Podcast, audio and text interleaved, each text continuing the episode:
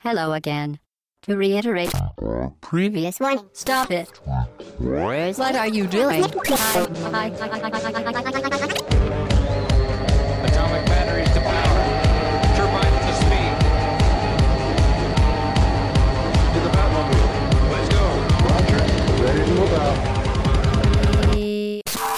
Au bas gauche droite.fr, le podcast session 15. Bonjour, c'est Chine avec vous aujourd'hui pour ce podcast d'actualité et je suis accompagné de la fine équipe Hobbs. Salut Hobbs. Salut tout le monde. Pipo Salut tout le monde. et Futch. Bonjour à tous. Donc le retour de deux, de- deux absents euh, la semaine dernière et les semaines précédentes. Euh, Aujourd'hui donc c'est un podcast d'actualité et comme d'habitude on vous propose d'ouvrir ce, ce podcast par le débrief de la semaine dernière. Hobbs. Ouais, on va commencer par le débrief euh, et une intervention euh, du baron de Munchausen euh, sur qui, le forum. Voilà, qui revient souvent euh, bah, sur les podcasts et dont on apprécie toujours les retours. Oui. Ici, il nous a repris concernant le thème de Dishonored. On l'a pas mentionné, mais effectivement, la musique que vous avez pu entendre dans le dernier podcast, ce n'est pas une création originale, c'est un remix d'un titre vieux de près de 200 ans, rien que ça. Mm. À l'origine, c'est un chant de marin sur un petit air traditionnel irlandais.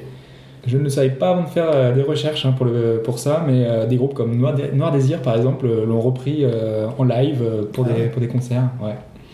Plus étonnant, et pour l'anecdote, euh, je vous laisse écouter ce petit extrait sonore. Hum, ils sont fameux, les bâtonnets dégueux du Capitaine Bigleux. Vous aurez peut-être reconnu Dominique Farrugia qui fredonne ce terme désormais, désormais bien connu euh, pour une parodie de Captain Igloo euh, qu'ils avaient fait avec les nuls. Voilà. Et donc voilà, dans le jeu, la version, euh, la version qu'on a, c'est un Robix euh, beaucoup moins festif, euh, beaucoup plus mélancolique, euh, qui colle Mhm. parfaitement avec l'ambiance du titre, logique. Euh, dans les paroles, ils ont juste remplacé le terme marin par baleinier, évidemment. Et euh, comme on l'avait indiqué, la baleine est au centre de l'univers du jeu. Avec les fameuses huiles de baleine. C'est ça. Euh, bah voilà, c'était la petite aparté euh, historique, euh, culturelle euh, sur le thème de Dishonored euh, qu'on ne recommandera jamais assez. hein. Et il, a quel âge le baron pour qu'on- Non, non, mais ça se reconnaît. euh, Moi, j'ai commencé le jeu cette semaine et, et- et, euh, effectivement, ça se reconnaît. euh, Il faut, voilà, il faut déjà l'avoir entendu une fois. hein. Si tu l'as jamais entendu, c'est Voilà. pas ta faute. On te pardonne. Ensuite, Euh, oui, donc euh, bah, juste un dernier petit mot sur le, pour le débrief. Euh, on n'avait pas encore de retour sur euh, Bravely Default la semaine dernière. oui, Euh, on se demandait justement ce que ça valait. Euh, depuis, on a quelques indices qui nous disent que le Mhm. jeu est plutôt bon. Ça vaut ce que ça vaut, euh, mais on a des retours notamment via Amazon. Euh, je ne sais pas si vous vous en rappelez, dans un précédent podcast, on avait parlé de Dragon Quest X Oui. et on avait dit que le jeu avait été très, enfin complètement descendu avec le noter sur Amazon. voilà, il y avait que des mauvaises notes. On avait eu une presse, enfin une presse, des, des- des gens qui avaient vraiment voulu descendre en flamme le, le jeu. Et donc cette fois-ci, c'est totalement l'inverse pour Bravely Default. Euh, sur 150 notes, on a 120 notes qui donnent, qui donnent la note maximale, tout d'accord. simplement. Euh, à chaque fois avec des mots très élogieux, euh, bien qu'on retrouve souvent le jeu que ce soit un jeu assez classique dans la forme. Cela dit, pour corroborer tout ça et pour euh, confirmer un petit peu que c'est un jeu qui, qui marque, vous connaissez tous euh, Grégoire Hello, hein, qui est euh, ex-Joypad. euh, Silver Mousquetier. Silver Mousquetier. C'est ça. et ben, hier soir, il a fait un petit tweet euh, pour dire que justement, pour Oui, lui, oui. le jeu, euh, c'était euh, sans doute un des, des jeux de l'année. Donc euh, Ouais, c'est un gage de qualité alors. Greg qui voilà, dit ça, je pense. il, il acquiesce Voilà. et il trouve que le jeu est très bon. Donc euh, on imagine voilà, que, le, que le jeu euh, sera, sera très bon, effectivement. Donc euh, Et- tu n'auras pas de doute à avoir sur ce jeu. Et on attend avec impatience des dates européennes, mine de rien.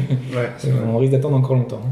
bah, je sais pas, euh, dernièrement, Square Enix sort assez rapidement normalement ces jeux japonais, mais bon, là, Ouais, mais sur 3DS, là, les derniers exemples, Fire Emblem, là, quand on voit que. que- il est toujours pas sorti.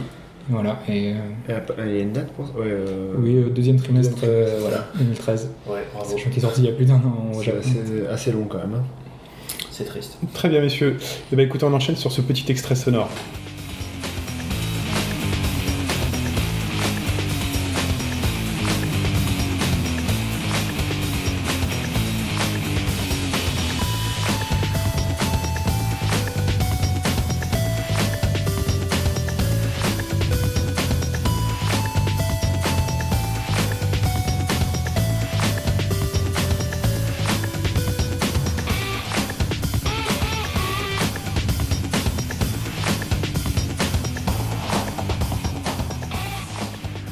Reconnu ou pas, et c'est Pipo qui va, qui va nous en parler. Alors qu'est-ce que c'est Pipo? Et donc euh, ce thème complètement bizarre est le thème du nouveau jeu euh, de Arkedo, des Français d'Arkedo, d'un jeu qui est édité par Sega. Ça va être toujours bizarre de... quand t'as ça quand tu lances le jeu. De Hell Yeah Wrath of the Death Rabbit. Qu'on pourrait traduire en français par Oh oui, Greg, il la sort euh, La rage du lapin mort. super, euh, super titre. Alors, euh, ce jeu dont on a quand même pas mal entendu parler euh, dans la presse, surtout parce que c'était aussi un jeu français, euh, aussi parce que la, comment dire, la, direction artistique est complètement barrée. Hobbs, qui a fait le jeu comme moi, ne me contredira pas. Ah, ça, je confirme. hein. C'est vraiment un jeu très spécial avec plein de, plein de références, euh, truffées de références tout le temps. Mhm. Et au, alors, au niveau graphique, euh, si vous avez détesté Double Dragon Néon, c'est même pas la peine de vous approcher de Yeah. On a quand même, les couleurs sont chatoyantes, mais on va dire que c'est c'est dans la, dans l'esprit, quoi. C'est dans l'esprit. Alors, on, on- on va très très rapidement résumer le, le pitch.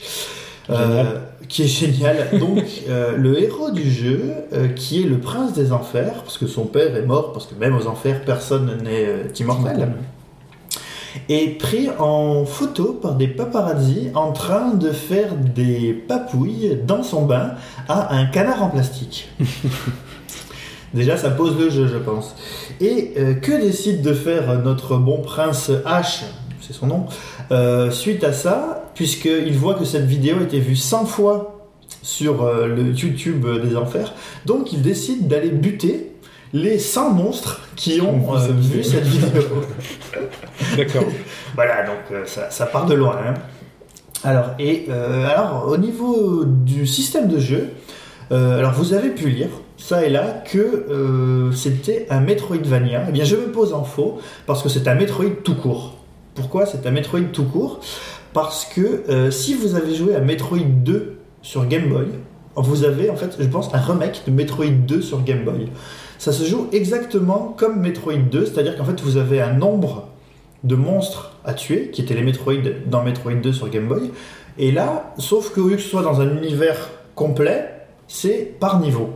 Par la suite du jeu, vous allez pouvoir vous téléporter euh, entre les niveaux, mais pour le, moment- pour le jeu, quand il commence, il conserve une structure de niveau et vous avez X monstres à trucider par niveau.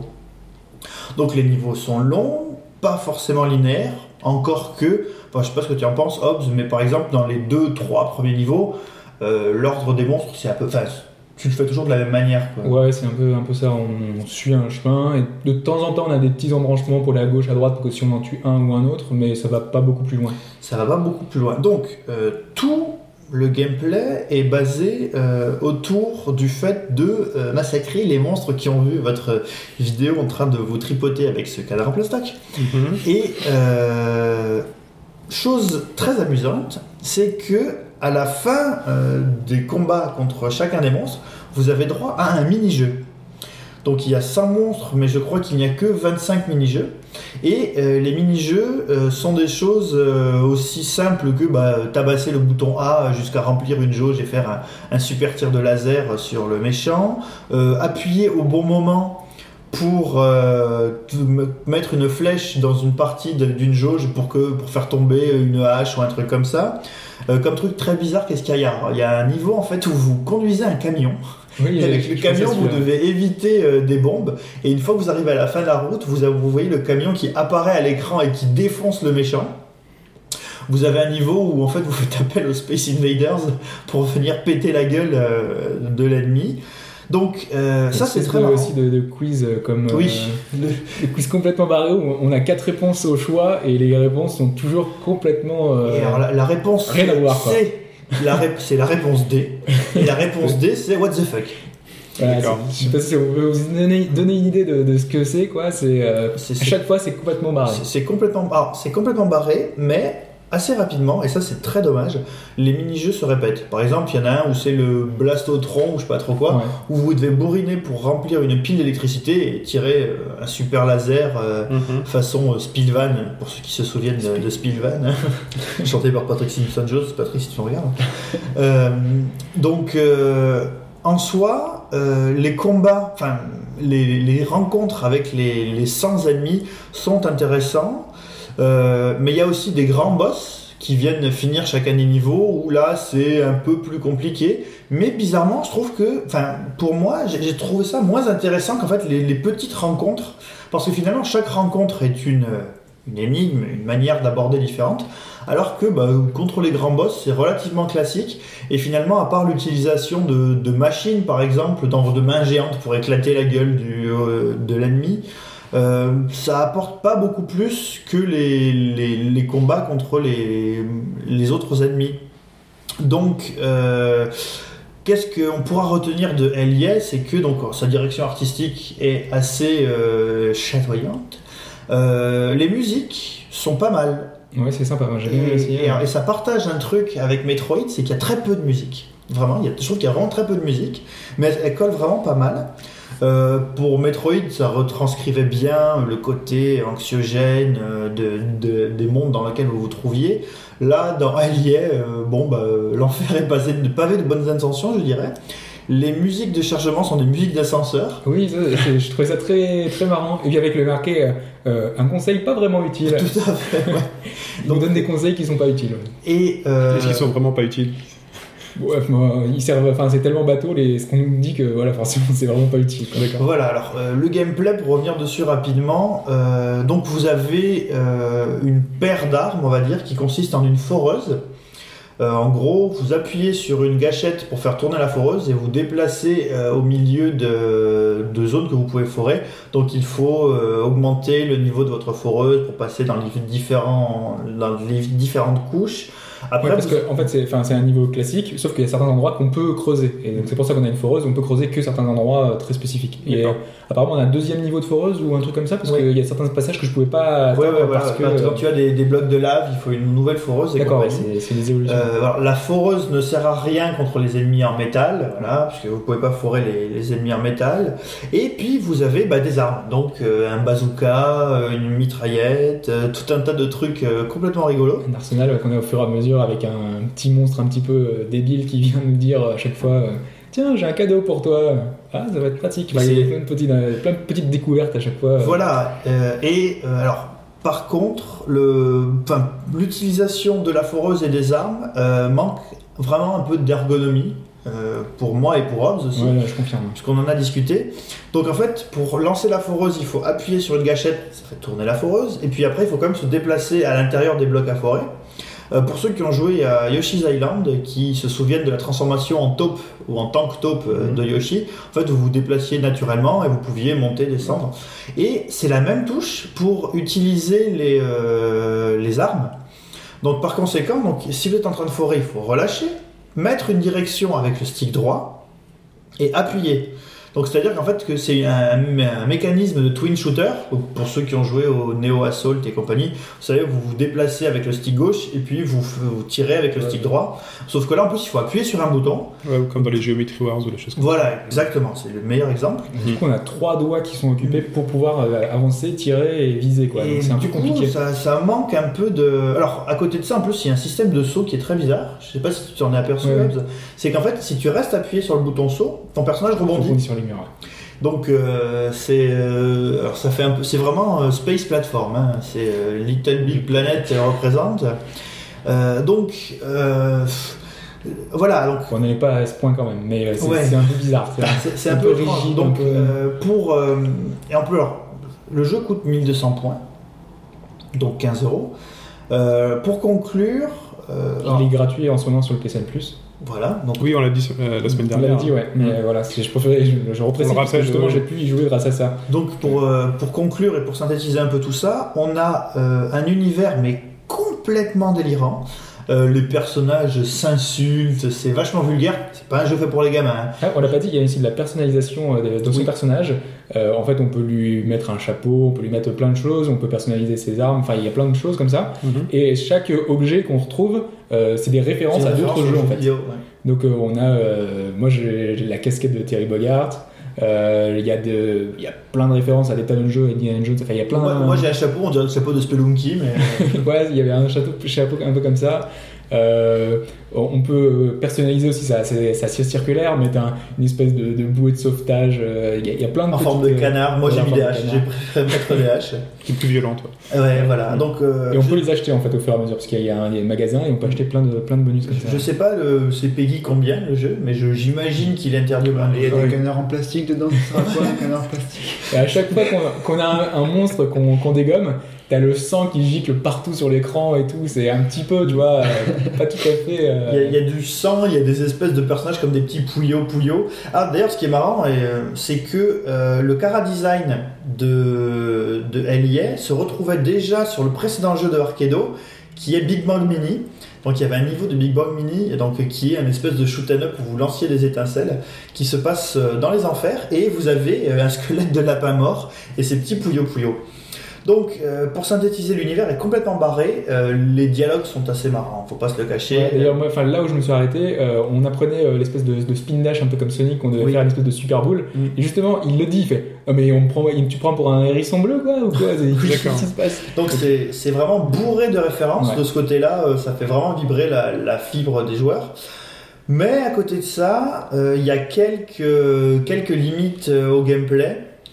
Euh, donc voilà, euh, le fait d'avoir tout mis sur la même gâchette, euh, le Est-ce est-ce que, que le jeu en lui-même te, permet de passer outre ces petits défauts Bah, moi, À vous entendre, ça a l'air quand même assez, assez Ouais. bien et que vous parlez, enfin, plus ou moins, c'est vraiment à la fin très peu de ce souci de, de, de gameplay. Mais sinon, Moi, j'avoue que ça m'a, ça m'a quand même pas mal calmé. Bon, voilà, j'ai, beaucoup, beaucoup avancé et, en une seule session parce que je pense que le jeu est faisable en une traite en allez, 3, 3, 4 heures, je pense, en- pour un premier Il me semblait que c'était un peu plus long que ça, mais j'ai pas, moi je l'ai pas terminé justement, moi j'ai dû faire 3 heures à peu près. Donc, euh, mais euh, voilà, après, moi, je, je veux bien comprendre que ça devienne vite problématique, surtout que à côté de cet univers euh, complètement euh, hystérique et pétant et tout, bah, le gameplay est finalement euh, un peu trop posé. Je, je trouve que l'hommage à Metroid est parfois un peu trop fort, à mon sens. Mais euh, je sais pas, à 1200 points, honnêtement, j'ai pas envie de vous le conseiller. Si vous êtes sur le PSN Plus, achetez-le. Ouais, mais après il faut, faut quand même rétribuer les, enfin, les développeurs quoi. Donc c'est- Voilà. c'est un jeu d'arcado Ouais, qu'ils ont besoin. clairement, clairement. Euh, Sega a misé dessus. Ouais. euh, donc euh, voilà, si vous, si vous aimez le jeu peut-être sur PSN Plus, après vous peut-être l'acheter plus tard ou je sais Oui, pas. voilà, ça, je veux dire. Pas... Oui, Mais oui, ce, ce que je veux dire, c'est que honnêtement, ça peut valoir le coup, mais vu le nombre impressionnant de choses qui sortent en ce moment, est-ce qu'il faut Oui, en faire une la priorité priorité? Je suis pas sûr. Mais euh, voilà, si euh, au milieu de Dishonored vous voulez quelque chose d'un peu plus léger et d'un peu plus fandard, encore qu'on peut faire des choses très rigolotes dans Dishonored, hein, euh, jetez-y un œil. Euh, moi, pour ma part, euh, j'ai apprécié euh, ma partie, mais je sais pas si j'y retournerai pour faire le jeu à 100%. D'accord. Mais c'est pas super cher, donc pourquoi pas, quoi. En espérant qu'il fasse des bons chiffres de vente. À propos des chiffres de vente, Hobbs, euh, je crois qu'il y en a un qui a fait un bon score hein, récemment sur le XBLA.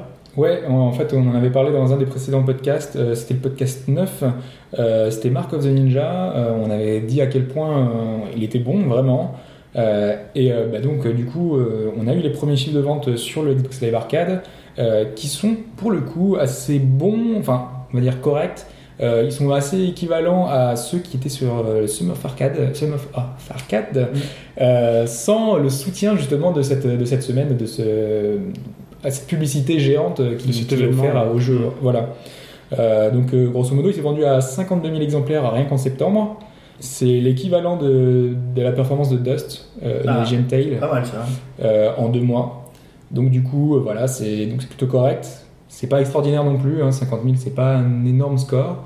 Euh, maintenant, voilà, le jeu est, est, est bon. Euh, je sais que voilà, depuis qu'on en a parlé, parce qu'il était uniquement sur euh, Xbox Live Arcade, Il est sorti sur Steam, oui, depuis. voilà, aujourd'hui il est sorti sur Steam. Euh, donc euh, voilà, vous pouvez euh, l'essayer, il n'y a pas de souci. euh. Et puis c'est bien, 50 000, ça fait pas beaucoup de monde sur les, sur les leaderboards. On est rapidement devant. Euh, et juste pour rester dans les chiffres, hein, euh, il est toujours temps de faire euh, Limbo, euh, qui vient de passer lui le million euh, depuis, Oh, sa, depuis sa sortie sur l'Xbox Live. Xbox Live. Euh, et puis donc en plus depuis il est sorti sur le PSN Ouais. et sur, euh, Et sur PC. Steam. Voilà, sur Steam. Voilà, voilà. Et donc, euh, alors, ma, je, je profite de ma deuxième euh, actu euh, de la semaine. Oui, t'as une deuxième chance. Ouais. une Mon...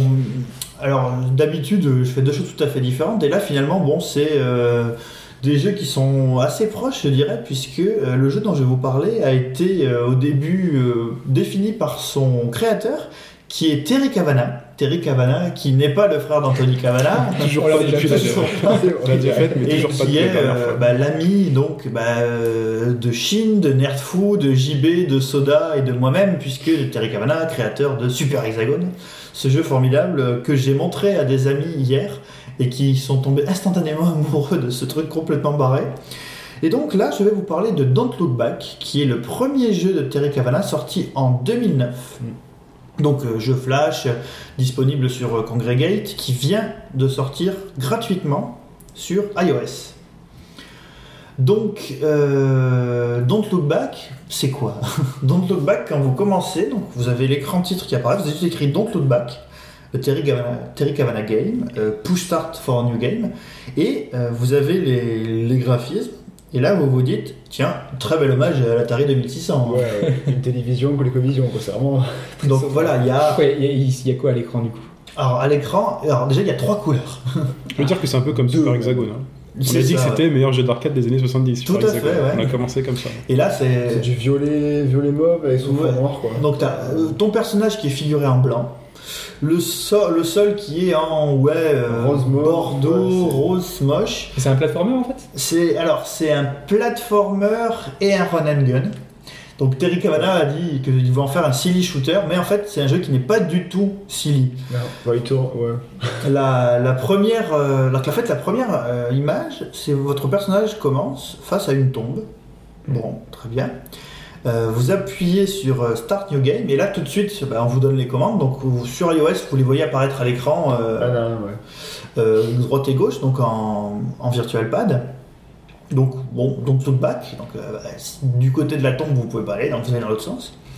Vous passez un premier écran où on vous donne, on vous rajoute le bouton pour sauter, puisqu'il y a une petite, une Mhm. petite plateforme, il faut monter. L'écran d'après, vous arrivez au bout d'un précipice. Et là, vous vous dites, bon, alors c'est quoi finir donc le Look Back J'ai perdu quelqu'un et euh, bah moi, euh, je sais pas, enfin, euh, Don't Look Back, je ne veux pas me retourner, mais est-ce que c'est une raison pour me suicider Et donc, bon, bah, euh, vu qu'il n'y a rien d'autre à faire, tu te jettes. Et tu arrives trois écrans plus bas où tu es toujours vivant. Toujours. C'est bien. Et là, tu vas à l'écran suivant. Alors, je vais énormément spoiler parce que euh, Don't Look Back, c'est un jeu où finalement votre expérience de jeu est largement supérieure à ce que je pourrais vous en raconter. Ouais. C'est-à-dire que euh, je vais vous raconter quelque chose et ça nous empêchera certainement pas de le faire parce que c'est vraiment quelque chose, un jeu qui est basé sur ce que ça peut vous faire ressentir. Donc vous arrivez à l'écran d'après, à l'écran d'après il y a un serpent qui fond sur vous. Donc le serpent qui fond sur vous, donc vous sautez pour l'éviter et là Et il est assez rapide. il est assez rapide. Donc le seul truc que vous pouvez faire, c'est d'aller à fond, donc de ne pas vous retourner, vraiment de ne pas vous retourner. Donc vous courez, courez, courez, et l'écran suivant, vous récupérez un flingue. Ok. Et vous arrivez à l'écran encore suivant où vous êtes à l'entrée d'une grotte gigantesque où une chauve-souris arrive que vous pouvez abattre Composé de 3 pixels. de trois évidemment.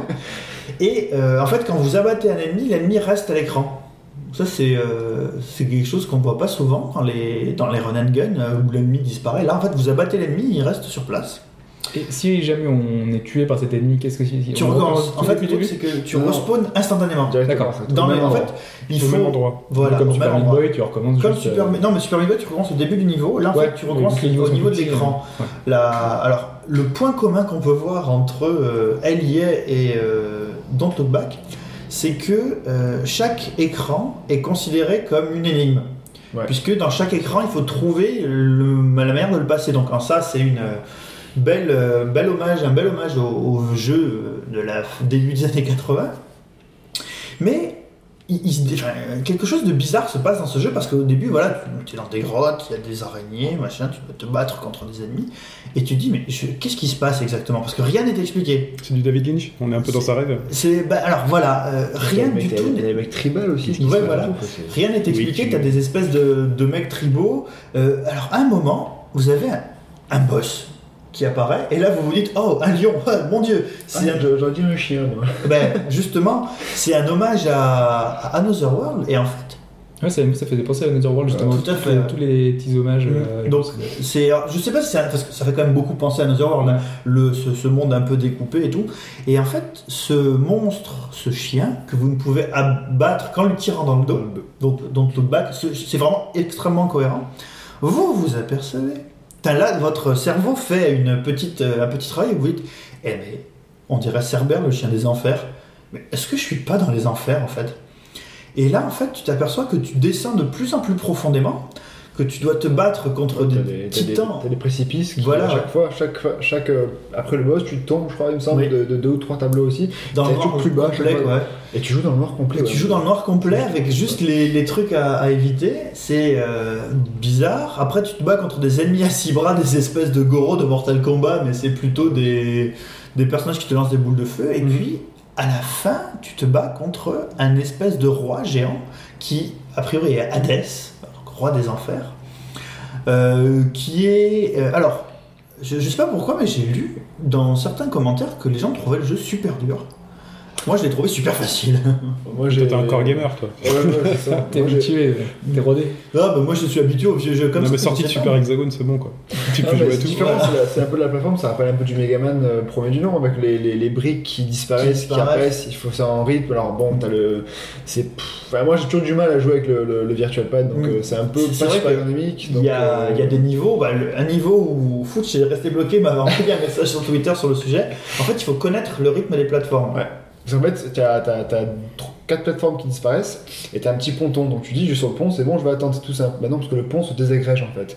Et lui, il est divisé en deux. Donc faut trouver le rythme, Le bon timing. ouais. ouais, le bon timing. En fait, ce que tu nous dis là, c'est que t'as pas de skill, en fait. Mais non, parce que j'ai fait ça, j'ai j'ai testé ça quand hier matin avant de partir. J'ai Laisse tomber l'iPhone, c'est trop dur. J'allais au boulot, voilà, c'est dans le Virtual Pad, j'ai vraiment du mal. Non, c'est- alors, un jeu où moi d'habitude je suis quand même très porté sur le Kakagami, mais là c'est un jeu que vous n'avez pas envie de pratiquer aux toilettes parce que c'est un jeu dans lequel vous non. voulez vous investir. Ouais. Et donc, une, Et fois- c'est très une fois que vous avez battu le, euh, le dieu des enfers, vous arrivez deux écrans plus loin, et deux écrans plus loin, en fait, vous tombez sur un personnage féminin qui flotte. Et là, ça fait boum dans ma tête. Et je me suis dit, oh putain, je suis en train de jouer le mythe d'Orphée. Don't Look Back, c'est le mythe d'Orphée euh, adapté euh, sur console. Donc vous vous souvenez de Orphée, donc, dont Eurydice est morte et qui décide d'aller chercher Eurydice aux enfers. Et euh, qu'est-ce qu'il ne faut pas faire quand on va chercher Eurydice aux enfers C'est de se retourner pour la regarder. Mm. Et quand vous êtes dans la deuxième partie du jeu, c'est-à-dire que vous avez Eurydice qui est derrière vous, le, le gameplay est changé, c'est-à-dire que vous ne pouvez réfléchir à la résolution des tableaux qu'en allant dans un seul sens. Parce que dès que vous vous retournez, Eurydice se désagrège. Et vous recommencez les niveaux euh, à l'infini. Il y a pas un truc comme ça dans, euh, dans Braid, sur la fin, où tu jouais à l'envers. euh, T'avais un truc ainsi un peu, un peu psycho dans Braid à la fin. Bon, bah, je vous laisse Ouais. rejouer à Braid et puis on, on en reparle. On en reparlera. Mais euh, Et, euh, peut travailler comme ça. Donc là, en fait, vous, vous, vous faites le jeu de- dans l'autre sens, et surtout pas vous retourner. Et quand vous arrivez, arrivez quasiment retourner au début du jeu, au moment d'aller d'arriver dans le dernier écran, là vous vous êtes dit, ah super, je récupère Eurydice, qu'est-ce qui se passe? Et vous arrivez au dernier écran, et en fait, le dernier écran, vous vous retrouvez comme au premier écran, c'est-à-dire que vous avez toujours votre personnage qui est devant la tombe, euh, vous qui apparaissez euh, sur la droite de l'écran avec Eurydice, ça dure une seconde et vous vous redésagrégez dans un espèce de cri. Et donc en fait, et le jeu reboucle, reboucle à l'infini quoi. Et euh, finalement, je trouve que Don't Look Back, qui est vraiment mon jeu de la semaine et que je vous conseille, en plus il est gratuit, donc allez-y, faites-le. C'est euh, un jeu qui raconte une histoire, une histoire connue, et qui la réinterprète, mais uniquement à partir de son gameplay. Moi, j'ai adoré faire ce jeu. Euh, J'en ai parlé à plein de gens qui ont essayé aussi. Alors bon, il y a évidemment ceux qui manquent un peu de skill et qui sont restés bloqués sur les plateformes, et ceux Je qui vois pas de quoi tu parles. et ceux qui ont euh, trouvé cette réinterprétation du mythe euh, d'Orphée euh, assez euh, assez incroyable. Encore faut-il le connaître, le mythe d'Orphée. Bah, là, en plus, il est expliqué. Enfin, je veux dire, il est expliqué par le gameplay. Donc, Mhm. euh, Ouais, mais après, enfin, il n'y a, il y a aucune narration. il n'y a dans- aucune dans narration. La, narration, c'est uniquement le C'est un gameplay. enchaînement de, de tableaux en fait. Les, les autres choses qui sont, qui sont écrites dans le jeu, c'est Start New Game, euh, Terry Cavana. Terry Cavana, Touch the Arrow to Move Left, Voilà. et euh, Button to Jump et Shoot. Et shoot, c'est tout. Voilà. Donc faut du skill et de de la culture. Il faut du skill et de la culture. C'est un bon jeu. Donc, euh, Quelle durée de vie du coup euh euh, alors, pour le finir la première fois, il y a quelques essais, donc euh, je pense que j'ai mis, allez, pour la- le premier run, il m'a fallu une petite heure. Et là, en fait, je peux faire le jeu en boucle au bout dans, il faut euh, un quart d'heure, 20 minutes pour le finir. Ok. D'accord. Le problème, c'est quand on commence, euh, c'est difficile de s'arrêter parce que c'est ple- c'est plein d'enchaînements assez rapides. Et, et en fait, Donc, t'as envie de continuer. C'est C'est tout- surtout la, la charge, je dirais, fantasmatique euh, du mythe d'Orphée et aussi du jeu vidéo derrière tout ça, quoi. Mm. Puisque, évidemment, en fait, vous mourrez, vous respawnez à la seconde parce que vous avez, enfin, votre seul et unique but, c'est de finir, d'a- d'arriver au bout. C'est- Ça, c'est le jeu qui demande à être fini. En fait, Bah, si vous ne finissez pas, vous comprenez pas le jeu, quoi. Mhm. Et une fois que vous l'avez fini, vous avez compris que ça sert à rien de finir. Ça donne envie, mais du coup, euh, enfin, euh, là je pose la question, mais je suis pas sûr qu'on a la réponse. Il est peut-être sur PC aussi euh, Oui, disponible il est sur Congregate, Ah bah, sur oh, d'accord. congregate.com, Ok. vous pouvez y jouer. euh, je- D'accord. donc euh, voilà, moi, je vous conseille vraiment de le faire. Moi j'ai adoré, j'ai vraiment positivement adoré et faites-le et venez nous en parler Bon, sur on va le faire, on va le faire que, pour ouais. l'expérience. Et t'avais, je crois, une petite anecdote sur euh, le jeu. Ah oui, alors il faut savoir que le jeu a été soumis depuis euh, longtemps euh, sur l'Apple Store par Terry Cavana. Terry Cavana qui est un peu l'ami de l'Apple Store parce que euh, Super Hexagon a vachement été mis en, en Mm. avant. Et euh, à cause d'un petit troll rigolo dans la description euh, du jeu, à base de euh, ouais nous on fait un jeu où on mettra pas d'achat in-app, hein, c'est pas notre genre, Apple a bloqué. Donc il a fallu qu'ils enlèvent cette mention pour que le jeu puisse être euh, accepté. Ouais, carrément. Ouais, Ils sont susceptibles. hein. ils sont susceptibles. Et euh, dernier point. En plus, c'est gratuit, quoi. Ils savaient qu'ils retiraient aucun. Voilà. Et, euh, dernier point, en fait, il semblerait qu'il ait sort- décidé de sortir Don't Look Back et de l'adapter donc à la jouabilité iOS dans le but d'adapter euh, dans pas longtemps VVVVVV sur iOS. Ok, donc on en reparlera. euh, Quand il ressortira, je me, je me chargerai personnellement de le faire. D'accord, très bien. Bah, je vous propose, messieurs, de sortir des enfers pour euh, rentrer dans un monde un peu plus choupi avec un extrait sonore.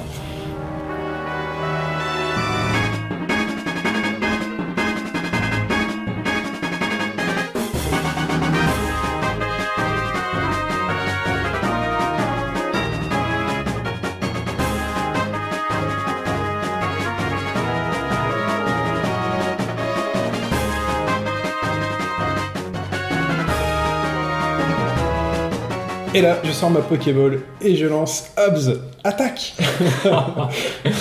Mon dieu. Et donc, euh, oui, bah, donc comme euh, le fait une super transition Chine, euh, on va parler de Pokémon, du dernier euh, Pokémon.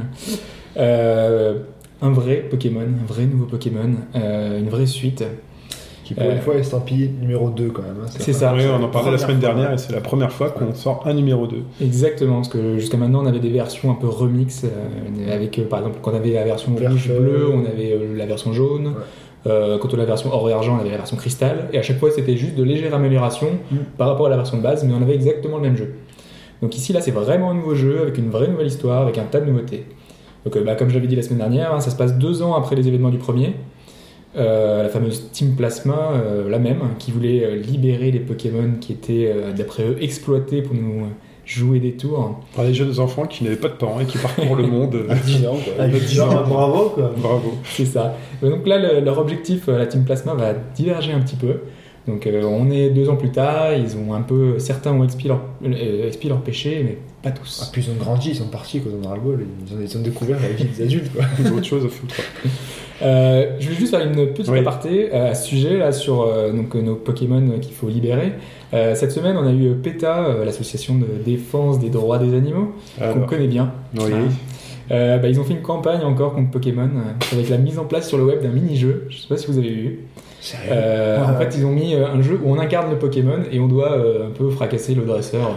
En fait, la inverser. Plasma, c'est la péta en fait. C'est la Donc, donc voilà, c'était la, la petite, euh, la petite anecdote de la, de la PETA cette semaine. Mais il faut savoir que Nintendo essaie justement de véhiculer une autre image euh, bah, des Pokémon euh, dans le jeu en mettant euh, le fait que si on ne s'occupe pas bien de ces Pokémon, euh, bah, s'ils ne sont pas choyés, les Pokémon seront moins forts. Mm. Certains Pokémon, par exemple, n'évoluent que s'ils nous apprécient. Euh, il faut- Ouais, quelque temps ça, ça existe. ça. Ouais, ouais. Donc, euh, bah, il faut éviter de, de sacrifier son Pokémon euh, combat trop souvent, euh, lui donner des boissons spéciales comme du lait au lieu de potions classiques. Euh, lui offrir un massage, le faire participer régulièrement au combat. Il y a plein de petites choses comme ça qui sont gérées. Éviter les échanges aussi, si on échange trop les Pokémon avec Ouais. un autre, bah, en gros il- tu perds de son l'amour qu'il a avec ton avec le dresseur et du coup il perd un peu de ses stats aussi, c'est pareil, il perd de son Exactement. de ses EV Puis en fait. Nintendo aime les animaux, on l'a bien vu avec Nintendo Dogs. and Bah oui. Nintendo Dogs, Nintendo Cats, euh, tout ce que tu Ils veux. aiment pas voilà. les tortues et les gombas, par contre.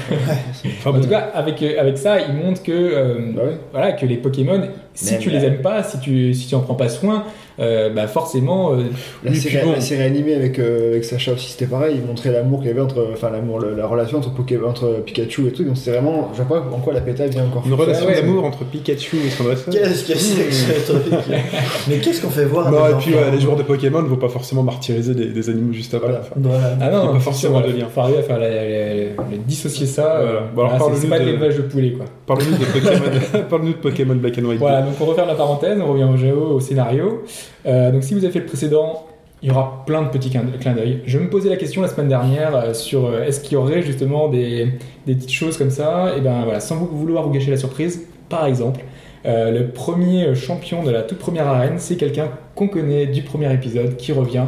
Et donc ça fait vraiment plaisir de voir des petites choses comme ça. D'ailleurs, en parlant d'arènes, elles ont toutes été refaites. Euh, certaines sont notamment particulièrement Il impressionnantes. se prépare pour euh, la Coupe d'Europe 2014. C'est ça. voilà, ça va loin là. Et c'est le, le même, le même monde? Le même- Alors, c'est le même monde, D'accord. euh, sauf qu'on a quelques villes en plus. Ok.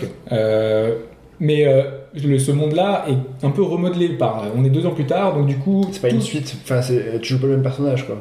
On tue un autre personnage complètement différent, un nouveau personnage, pareil, hein, on est avec la mère qui nous dit Ouais, bonjour. euh, Prends tes chaussures, Prends tes chaussures. Prends ton truc et barre-toi. T'as j'ai 10 deux ans, foutre. euh, t'as 10 ans, tu peux te barrer de la maison, tiens un Pokémon et débrouille-toi. C'est exactement ça. Donc on a toujours, on a toujours ce mécanisme-là. Euh, moi, je parlais juste des arènes. Je voulais revenir dessus parce que, euh, euh, pour le coup, elles sont vraiment bien, bien foutues. Ils ont, parce que le jeu est très différent dans le.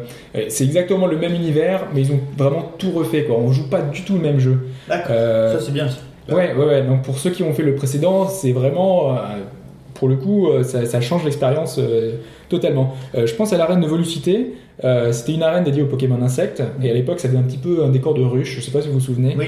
ouais. Euh, là, on est toujours dans cette optique avec euh, les, ins- les insectes, sauf qu'il faut s'imaginer une, haute- une, une arène sur différentes hauteurs en fait. C'est donc vraiment en 3D, donc, parce que là, ce Pokémon-là, euh, c'est juste derrière, hein, c'est c'est- ça utilise énormément la 3D, on verra, verra beaucoup d'effets.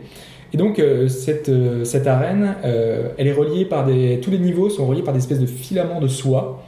Euh, avec des, des cocons, donc ça fait très un petit peu univers. Il y en euh, a qui ne pourront jamais jouer à ce jeu parce que c'est des araignées. Amis arachnophobes qui nous. Il n'y a pas d'araignée parce qu'en fait l'ambiance, elle est, au lieu de faire justement un petit peu, un peu glauque, euh, elle fait au contraire plutôt euh, Féric ouais, un peu féerique, ouais. Parce qu'en fait il y a un espèce de filtre avec euh, différentes, euh, différents, comment dire, euh, euh, des particules lumineuses qui sont un petit peu en, en suspension. c'est coloré quand même aussi. Ouais, c'est coloré. Non, mais je veux dire, là, dans l'arène, euh, enfin, dans cette arène-là, il y a une espèce de, de, de- de truc en plus qui fait qu'on a l'impression d'être dans le, au paradis un peu. Parce que c'est une petite ambiance particulière et c'est vraiment super chouette. Euh, T'as vraiment euh, des, des arènes comme ça qui sont super réussies et toujours super originales. Euh, Il y en a une, on est sur un espèce de défilé de mode. Il y a, il y a plein d'idées complètement barges. Enfin, pour le coup, je sais même pas comment ils ont sorti ça. Et ça, ça change énormément du précédent. Euh, dans les autres nouveautés, une de celles que je préfère, qui pourtant qui paye pas de mine comme ça, euh, c'est l'ajout dans le Pokédex d'un moyen de voir les Pokémon présents dans un lieu géographique précis. Ah, c'est bien. Euh, Ça aide, ça. Ouais. ouais, ça aide énormément. Euh, donc, par exemple, si on est dans une route dans le jeu, euh, je vais dans le Pokédex, je sélectionne la route sur la carte, euh, le- donc là où je suis, Mhm. et je verrai une liste des Pokémon qui vont apparaître dans les hautes herbes de cette zone. Ah, c'est beaucoup mieux qu'avant de faire le Pokémon, machin, voir la zone où est-ce qu'il était. Enfin, tu savais un peu, euh, comme tu traversais zone par zone, tu savais quel Pokémon tu Ouais. rencontrais à peu près dans quelle zone et. euh, Et il fallait reconnaître le cri. C'est uniquement les Pokémon que tu as vus encore C'est ça, voilà, c'est exactement les Pokémon que tu as vus, donc du coup, ben, euh, Ou que t'as- quand tu tout ne s'affiche pas. Par contre, il y a une petite aide. Une fois que tu les as tous vus, euh, ça te met un petit, un petit badge en haut. Et euh, Ah. une fois que tu les as tous attrapés, le petit badge devient euh, coloré. Enfin, euh, et donc du coup, tu sais euh, les, les Si t'en endroits. restes à capturer ou pas cette Voilà. c'est bien ça. C'est pratique parce que si tu veux collectionner tous les Pokémon, justement, tu sais les zones où tu n'as pas récupéré le les Pokémon. puisque depuis Attrapez des années, on, Attrapez répète- tous. Bah, après, ça dépend des gens, Ça comment ils jouent. C'est pas forcément le but ultime. C'était surtout acheter toutes nos cartes à l'époque. Alors, ensuite. Euh, ensuite, quoi d'autre? Euh, bah, On a un remix des thèmes hein, bien connus, hein, vous avez entendu tout à l'heure. euh, on a toutes les, les petits thèmes bien connus et qui, sont, qui reviennent. On a des nouvelles animations, évidemment. comme d'habitude, hein, chaque nouveau Pokémon, il nous rajoute plein de petites choses à ce niveau-là. Au niveau du contenu, vous aurez l'occasion de visiter deux nouvelles villes, comme je l'ai dit tout à l'heure, notamment au tout début. C'est deux nouvelles villes avec deux nouvelles arènes qui sont vraiment totalement différentes, à l'écart de- des précédentes. Une des nouveautés du jeu d'avant, c'était d'avoir 150 nouveaux Pokémon et uniquement ces 150 Pokémon. Là, il y a les anciens qui reviennent. Ça faisait un petit peu reboot. Euh, là, on a ces 150 Pokémon plus 150 de l'ancienne génération. Ah, Donc, du coup, ça fait euh, voilà, un petit peu Alors un attends, mix. on, on est sur euh, quel bestiaire On est sur les, le bestiaire de Pokémon Black and White. Black and White. C'est ça. On reste sur les mêmes On reste sur les mêmes, sauf qu'on a Ouais, 150 en plus des précédentes générations. Le retour de Lucario, par exemple. D'accord, donc on n'a aucun, on a aucun nouveau Pokémon. Euh. Donc on va commencer avec un gros tichon. euh. On commence avec les, les starters, les trois, les mêmes que, le- que ceux de, du précédent en fait. Bah, en même temps, euh, franchement, c'est pas plus mal parce que quand on voit l'évolution, la création des Pokémon, plus ça avance, plus ils étaient un peu moches quand même. hein. Ça, Euh, il ça ouais, il tourne manque en un rond, peu, en un fait. peu d'idées et ils Voilà. sont- on voit que c'est moins réussi. Mais ils étaient surtout plus. euh, Enfin, je trouvais sur de- dans le Black and White qui se rapprochaient surtout des vrais animaux. Bah ouais, on avait pas mal de, de choses. On avait, On avait un un pigeon.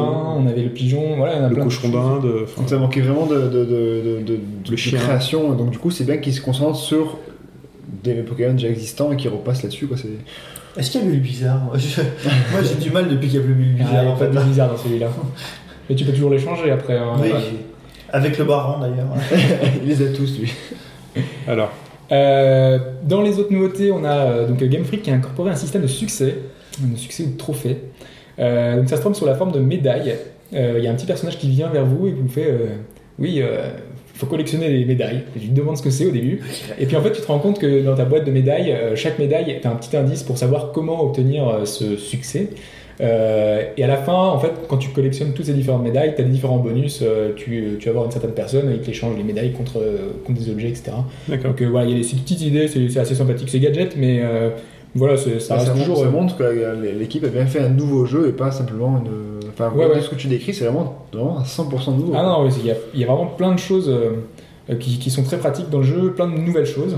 Euh, bah, justement, parmi les autres ajouts qui sont vraiment intéressants, il y a un mini-jeu de gestion dans le jeu. Ah, Euh, donc euh, on n'est pas aussi poussé qu'un Populous ou des, jeux- des choses comme ça, hein, je- on va pas aller jusque là. Mais en fait le hasard va faire qu'on va devenir plus ou moins gestionnaire d'une énorme galerie. Euh, donc en quoi ça consiste Euh, Notre but ça va être d'attirer des marchands qu'on rencontre dans le jeu et de leur proposer de s'installer dans cette galerie-là.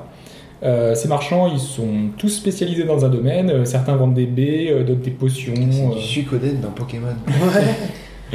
et donc, bah, voilà, les, tous, les, tous les vendeurs vont avoir un certain chiffre d'affaires et suivant euh, le, s'ils gagnent beaucoup d'argent, on te reverse un pourcentage. ils ne reversent pas un pourcentage. En fait, ils vont gagner des niveaux, un peu comme dans des RPG.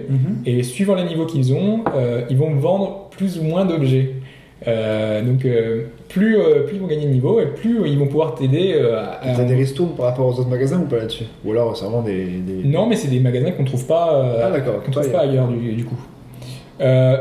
Euh, Il n'y a pas que nous qui, qui vont profiter de cette, cette galerie, parce qu'en fait, on peut visiter les galeries des autres, et donc du coup participer à, à la, euh, au chiffre d'affaires en fait de ces galeries-là. Et donc du coup, je trouvais ça vachement, vachement bien en fait. Et dans- entre, entre chaque euh, jeu, entre chaque version de. On va dire, toi tu vas chez le baron par exemple, on va dire. On Ouais. lui, parce qu'il y a lui qui joue, qui fait des, des shiny et tout.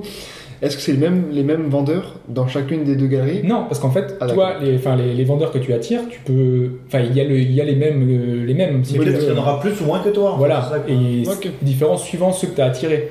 Il y en a qui font des massages, il y en a qui font des, des choses totalement différentes. Massage, massage. Voilà, donc mais ça c'est une petite. euh, je, je trouvais ça vraiment sympa, euh, cette idée-là. Parce qu'en en fait, euh, il y a ça qui est sympa, mais il y a d'autres trucs qui sont totalement barbants et inutiles. Par exemple, la possibilité de tourner des films. C'est pour les, pour les Pokémon, hein, les massages. Ah oui, c'est pas non, parce que les relations d'amour, les massages, On arrive à tourner des films maintenant. hein. on peut rassurer Péta, je pense qu'on les aime bien dans ce jeu, les Pokémon. Peut-être Euh, un peu trop, certains. C'est vrai. Et donc, oui, donc je parlais de tourner des films. Euh, dans le précédent, on avait un truc euh, euh, avec un système de musical, je sais pas si vous vous souvenez, Oh là là, oui. J'ai Qui jamais compris en fait. qui était très moisi. Et Bah, ben il là, faut les déguiser, puis t'as des notes. voilà, c'est ça. Tu, tu mettais des habits sur tes Pokémon et tu, les faisais danser. Donc là, on a Pokéwood, donc euh, Hollywood pour des po- Pokémon. C'est génial. On va avoir du mal à finir cette séquence Pokémon. On reste à fond dans n'importe quoi depuis le début là. Euh, comment ça se passe? Alors On a un scénario qu'on choisit, on a euh, une cinquantaine de scénarios différents à chaque fois. Euh, le tournage, c'est un combat classique sur fond vert, Euh, sauf qu'on a des directives. Donc, euh, par exemple, le but, ça va être de remporter le match avec une seule attaque. C'est George Lucas qui fait le film. C'est pas George Lucas qui fait le film. Des cris. Non Ouais, ils auraient pu, ils auraient pu. Mais il y a plein de petites choses quand même. on va voir. Et Est-ce qu'il y a un côté sombre à Pokéwood avec des jeunes Pokémonettes qui, qui veulent percer On n'a pas de jeunes Pokémon. D'accord. Oh, c'est dommage. Elles finissent pas dans les salons de massage Ils auraient pu, ils auraient pu. Non, mais en fait, euh, là, on a un truc euh, très classique. On a donc un combat. On doit essayer de faire, de suivre le scénario. Donc, soit perdre le combat, soit gagner le combat, soit gagner avec une seule attaque. Plein de petites choses, choses comme ça. Euh, si on réussit à faire exactement le suivre le scénario, euh, bah, les gens vont, euh, à la fin de la projection, ils vont aimer ce qu'on a fait et devenir fans de nous et donc nous donner des cadeaux. Euh, Il y aura plus en plus Tu de gagnes gens. de l'XP et tout aussi ou pas? Non Non, tu gagnes pas d'XP. Poké sur Twitter, nous suivre sur Facebook. C'est ça. Et bon, voilà, ce qui est marrant, voilà, c'est de voir, parce qu'on voit la projection, une fois qu'on a tourné le, le film, au début on voit ça sur fond vert, un truc bidon, avec ton Pokémon, euh, un truc totalement naze. Et ensuite tu vas voir la projection, tu vois la réaction du public qui est, qui est sur l'écran du bas, euh, tu vois le film en haut, avec, euh, avec un décor, avec euh, l'environnement, avec des dialogues que tu as pu choisir. Ah, mais c'est euh, mieux que le musical quand même. Alors, Ah non, c'est mieux que le musical, mais ça sert à rien, mais voilà. Ouais, voilà, ouais, ouais. Le musical, c'était naze. Ouais, ouais, mais non, mais c'est un peu le plus musical c'était très très naze. Ouais. Là, si tu veux t'amuser, vu qu'il y a plein de scénarios différents, il y a euh, par exemple les envahisseurs, donc tu vois euh, une soucoupe volante qui débarque, font ah ah, nous sommes le Pokémon, les Pokémon qui veulent envahir le monde. Et donc euh, toi tu fais je suis le défenseur. Tu vois un truc de Sentai un petit peu? Ah, Et donc, yes. Ton personnage il est un petit peu en, en, euh, sauveur de l'humanité. Il arrive, il dit je vais vous aider. Et là, le cri de la foule. Et tu vois la réaction des, des gens dans le public qui font euh, soit ils sont contents, soit surpris, soit euh, étonnés, euh, soit ils sont en train de s'endormir. Et c'est tout pourri. Très très Voilà. bien. Il y a plein de petites choses comme ça. Donc, euh, bon, ouais, c'est bien fichu, mais ça sert à vraiment à rien. non, mais-. Bon, tant qu'on n'est pas obligé. voilà. Euh, dernière petite chose, parce que enfin, voilà, il y a énormément de choses. Euh, il existe une zone aussi où on peut faire des tournois Pokémon. Euh, c'est vraiment bien fichu ça. C'est des espèces de championnats du monde. Euh, on peut y défier des champions d'arène du jeu. Donc déjà, c'est pas habituel parce que d'habitude les champions d'arène on les, on les battait une fois et c'était fini. Euh, donc là, on peut les réaffronter dans des combats un petit peu euh, en, comme un tournoi classique, je sais pas, sur un, un jeu de foot ou un street. Un tournoi avec les différents participants, avec une avancée dans, le, dans la hiérarchie. Ce qui est particulier aussi, c'est qu'on n'a pas que les champions d'arène, on a aussi des tonnes et des tonnes de personnages des précédents Pokémon. Et euh, il y a aussi qui va sortir, qui va être disponible en téléchargement. Je sais pas si tu en parlé. C'est euh, il y, y a un mois et demi, c'est tenu à Hawaii le championnat du monde de Pokémon, donc euh, senior, vétéran et junior. Et il sera possible lors de 3 jours de télécharger les équipes des champions du monde et de, les, de jouer contre eux dans un endroit justement que tu. Ouais. tu donc voilà, c'est Ouais, ouais. quand même. C'est un, peu relié, mais alors là je voulais juste revenir sur les, les- les différents personnages parce que c'est vraiment là pour le coup c'est une vraie euh, vraie innovation. C'est qu'on, euh, je sais pas moi, parmi les personnes euh, mythiques de, de Pokémon, on a Ondine, euh, enfin c'est des personnages des, des premiers Pokémon. La pierre aussi, là. le- Euh, la pierre, voilà. Sacha, Et des Ouais, mais Sacha n'est pas dans-. Ah, C'est le- dans animés Si, il est dans or et argent, tu peux le battre dans Si une si, oui, exactement. Tu le retrouves dans le deuxième deuxième Pokémon. Tout à fait. Mais là, en fait, tu peux te rebattre justement contre des, des figures emblématiques de la saga qui sont là, ils participent au tournoi, c'est le championnat du monde et ils sont là avec leurs Pokémon de l'époque. Donc par exemple, pour Ondine, on avait Staros. Donc en fait, il Peter donne. et Dra- euh, avec Dracolos, Peter de. Voilà. Donc en fait, il consolide l'univers Pokémon en disant Ça, c'est vachement bien, ça. Ils, c'est- ils avaient jamais fait ça, et ça fait Ouais, dans 15 le ans que le truc existe et ils avaient jamais fait en fait trop de, de, de- de clins d'œil au précédent. Et là, euh, je trouvais ça euh, vachement fichu. On a toujours un mode multijoueur. Alors, bah, multijoueur est juste colossal. Il y a des, il y a une- Ouais, mais vraiment, euh, tu- on peut y passer une vie dessus. Quoi. Alors, C'est vraiment. hein. Je voudrais po- pousser un petit coup de gueule, Ouh, pas bien. Euh, en fait, le vrai problème de Pokémon blanc et noir, c'est que Pokémon blanc et noir, que ce soit un ou deux, euh, gère le Wi-Fi comme si tu avais une DS, même si tu as une 3DS. Ouais. Ce qui fait que si tu as une pauvre Livebox avec une clé WPA 2, tu ne peux pas te connecter. Parce que euh, la DS ne supporte que les clés web. Ce qui fait que je n'ai jamais pu jouer en ligne à Pokémon sous prétexte que j'ai une Livebox un peu protégée. Quoi. Merci Adopi. Quoi. Merci. Ouais, Bah, mais en fait, les web.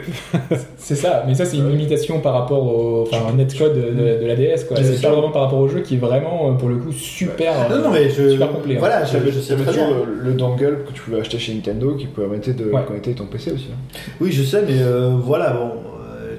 J'ai pas envie de changer la sécurité. Irrecevable comme, euh, comme euh, souci. J'ai pas du tout envie de changer la sécurité de ma Livebox. Merde Tu joues en mode modem sur ton téléphone. Voilà.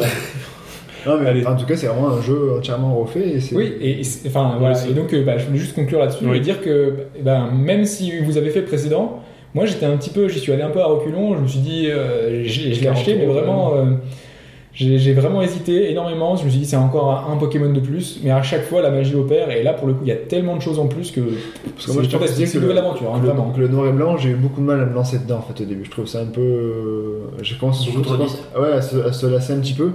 Là, t'as l'air quand même un peu plus dithyrambique que lors du, le- du, noir et enfin, du noir et blanc. Donc pourquoi pas pourquoi... Peut-être s'il baisse de prix, pourquoi pas. Ouais, il est quand même pas très cher. Ouais, il est à est- 40 euros, j'ai vu à la Fnac quoi. Très bien, monsieur. On va accélérer parce qu'on a quand même beaucoup de choses à dire encore derrière. hein. Pokémon Euh, et on va passer rapidement sur un projet Kickstarter qui a une particularité, celui-là. Mais en fait, euh, c'est un des, c'est le premier projet Kickstarter euh, qui n'a, qui a été financé, mais qui va être annulé en fait. Euh, on se posait la question il y a, il y a- il y a quelques semaines. On se disait qu'est-ce qui va se passer si un jeu euh, qui est financé n'arrive pas à son terme et finalement. euh, ben, on a le premier exemple avec Hans the Mans Macabre. C'est un jeu d'horreur au tour par tour en noir et blanc, 3D isométrique, euh, qui disposait d'un tout petit budget. Donc euh, là, on n'est pas encore dans les mêmes eaux que. bah, on parle souvent là en ce moment de- du projet d'Obsidian, euh, bah, les papas de Fallout, qui Mhm. ont fait Project Eternity. 4 millions. C'est ça, 4 millions de dollars qui- qu'ils ont obtenus. Euh, là, on en est très très loin. Le petit studio indé qui s'appelle Mob Rules Games, euh, il demandait que 25 000 euros, euh, 25 000 dollars. Euh, Que, entre guillemets. hein. Euh, sachant que eux, ils avaient déjà mis 45 000 dollars de leur poche pour pouvoir euh, faire le jeu. Donc il leur manquait 25 000 dollars pour le terminer. Euh, le jeu était vachement avancé, il y avait déjà des vidéos, il y avait euh, une date de prévue qui était pour Halloween, donc c'était vraiment très proche parce que le jeu était, a été terminé d'être financé en juillet. Euh, donc du coup la date était quand même pas si éloignée Mhm. que ça. Euh, le jeu a donc obtenu la somme demandée par, euh, via Kick- Kickstarter, euh, mais depuis en fait les créateurs du jeu se sont fait un peu discrets. On a eu une news début septembre pour dire que euh, finalement euh, le jeu serait amputé de son mode solo, car pas assez fun. Ils sont partis dans les Caïmans en fait. Ils Oui, c'est l'argent, ils on va, ouais, je- je vais y revenir. Donc voilà, donc là on a une petite news en septembre qui était vraiment inquiétante. Voilà, le jeu était amputé du scénario, du mode solo, et c'était vraiment un peu dommage. Euh, et là, il y a quelques jours, l'annonce euh, d'un des créateurs du jeu que plus aucun développeur ne travaille sur le jeu. Oh, putain. Euh, donc euh, voilà, il- le, le jeu devenait en stand-by. Donc euh, du coup, il y a certains médias qui, sont, qui ont relayé l'info, ils ont essayé de voir euh, ce qui se passait derrière. Et en fait, le responsable du projet a précisé que le, le développeur qui était chargé du projet, il y a eu un énorme retard sur le, sur le jeu. Ils se sont un petit peu lassés, les développeurs. Euh, ils étaient que deux, hein, les développeurs. hein. Mhm. Euh, et donc ils ont trouvé un autre, un autre job entre temps, ils sont partis. Donc du coup le créateur du jeu se retrouve sans développeur et ils peuvent pas continuer le jeu tant qu'il bah, voilà, tant qu'il y a plus personne. Et sachant que bah, voilà, maintenant le jeu est comme ça, ils ont pris beaucoup de retard, donc du coup ils ont dépensé tout l'argent qui était euh, pour le Kickstarter. En note de frais. euh, Donc du coup, bah, voilà, maintenant ils ont plus aucun budget, ils se retrouvent avec un jeu pas terminé et avec des gens qui réclament leur argent. C'est ça, voilà, quand ça se passe. Parce que là, il y a des demandes de remboursement, forcément. Ah oui Non, pas sur. Kickstarter, il n'y a aucune obligation. Tout l'argent que vous Ah donnez, oui, c'est ça. vous n'avez aucun, Aucun- euh, aucun aucune garantie derrière, vous n'avez pas de retour derrière. Donc en gros, c'est foutu. Donc moi, c'est-à-dire que demain, je peux ouvrir un Kickstarter Shenmue 3, récupérer tout l'argent. et- Exactement, tu peux le faire. Tu l'as dit, maintenant c'est trop tard. C'est pas grave de changer de Sauf pseudo. que là, quand même, la personne, euh, elle- donc le créateur du jeu, euh, est un peu, euh, voilà, il est- il- c'est une personne qui, qui veut mettre quand même, euh, enfin, de la bonne volonté. Il remboursera toutes les personnes qui ont essayé de, Il va se mettre en dette, le mec. Mais c'est ça, le truc, il le précise bien, il dit voilà, on a tout dépensé et il, il indique, il, il en est désolé. Il essaye de trouver des solutions, apparemment gratuites, avec des personnes qui pourraient essayer de l'aider à, à finir le jeu. Euh, maintenant, voilà, on Il a qu'à recréer un truc Kickstarter pour rembourser les anciens.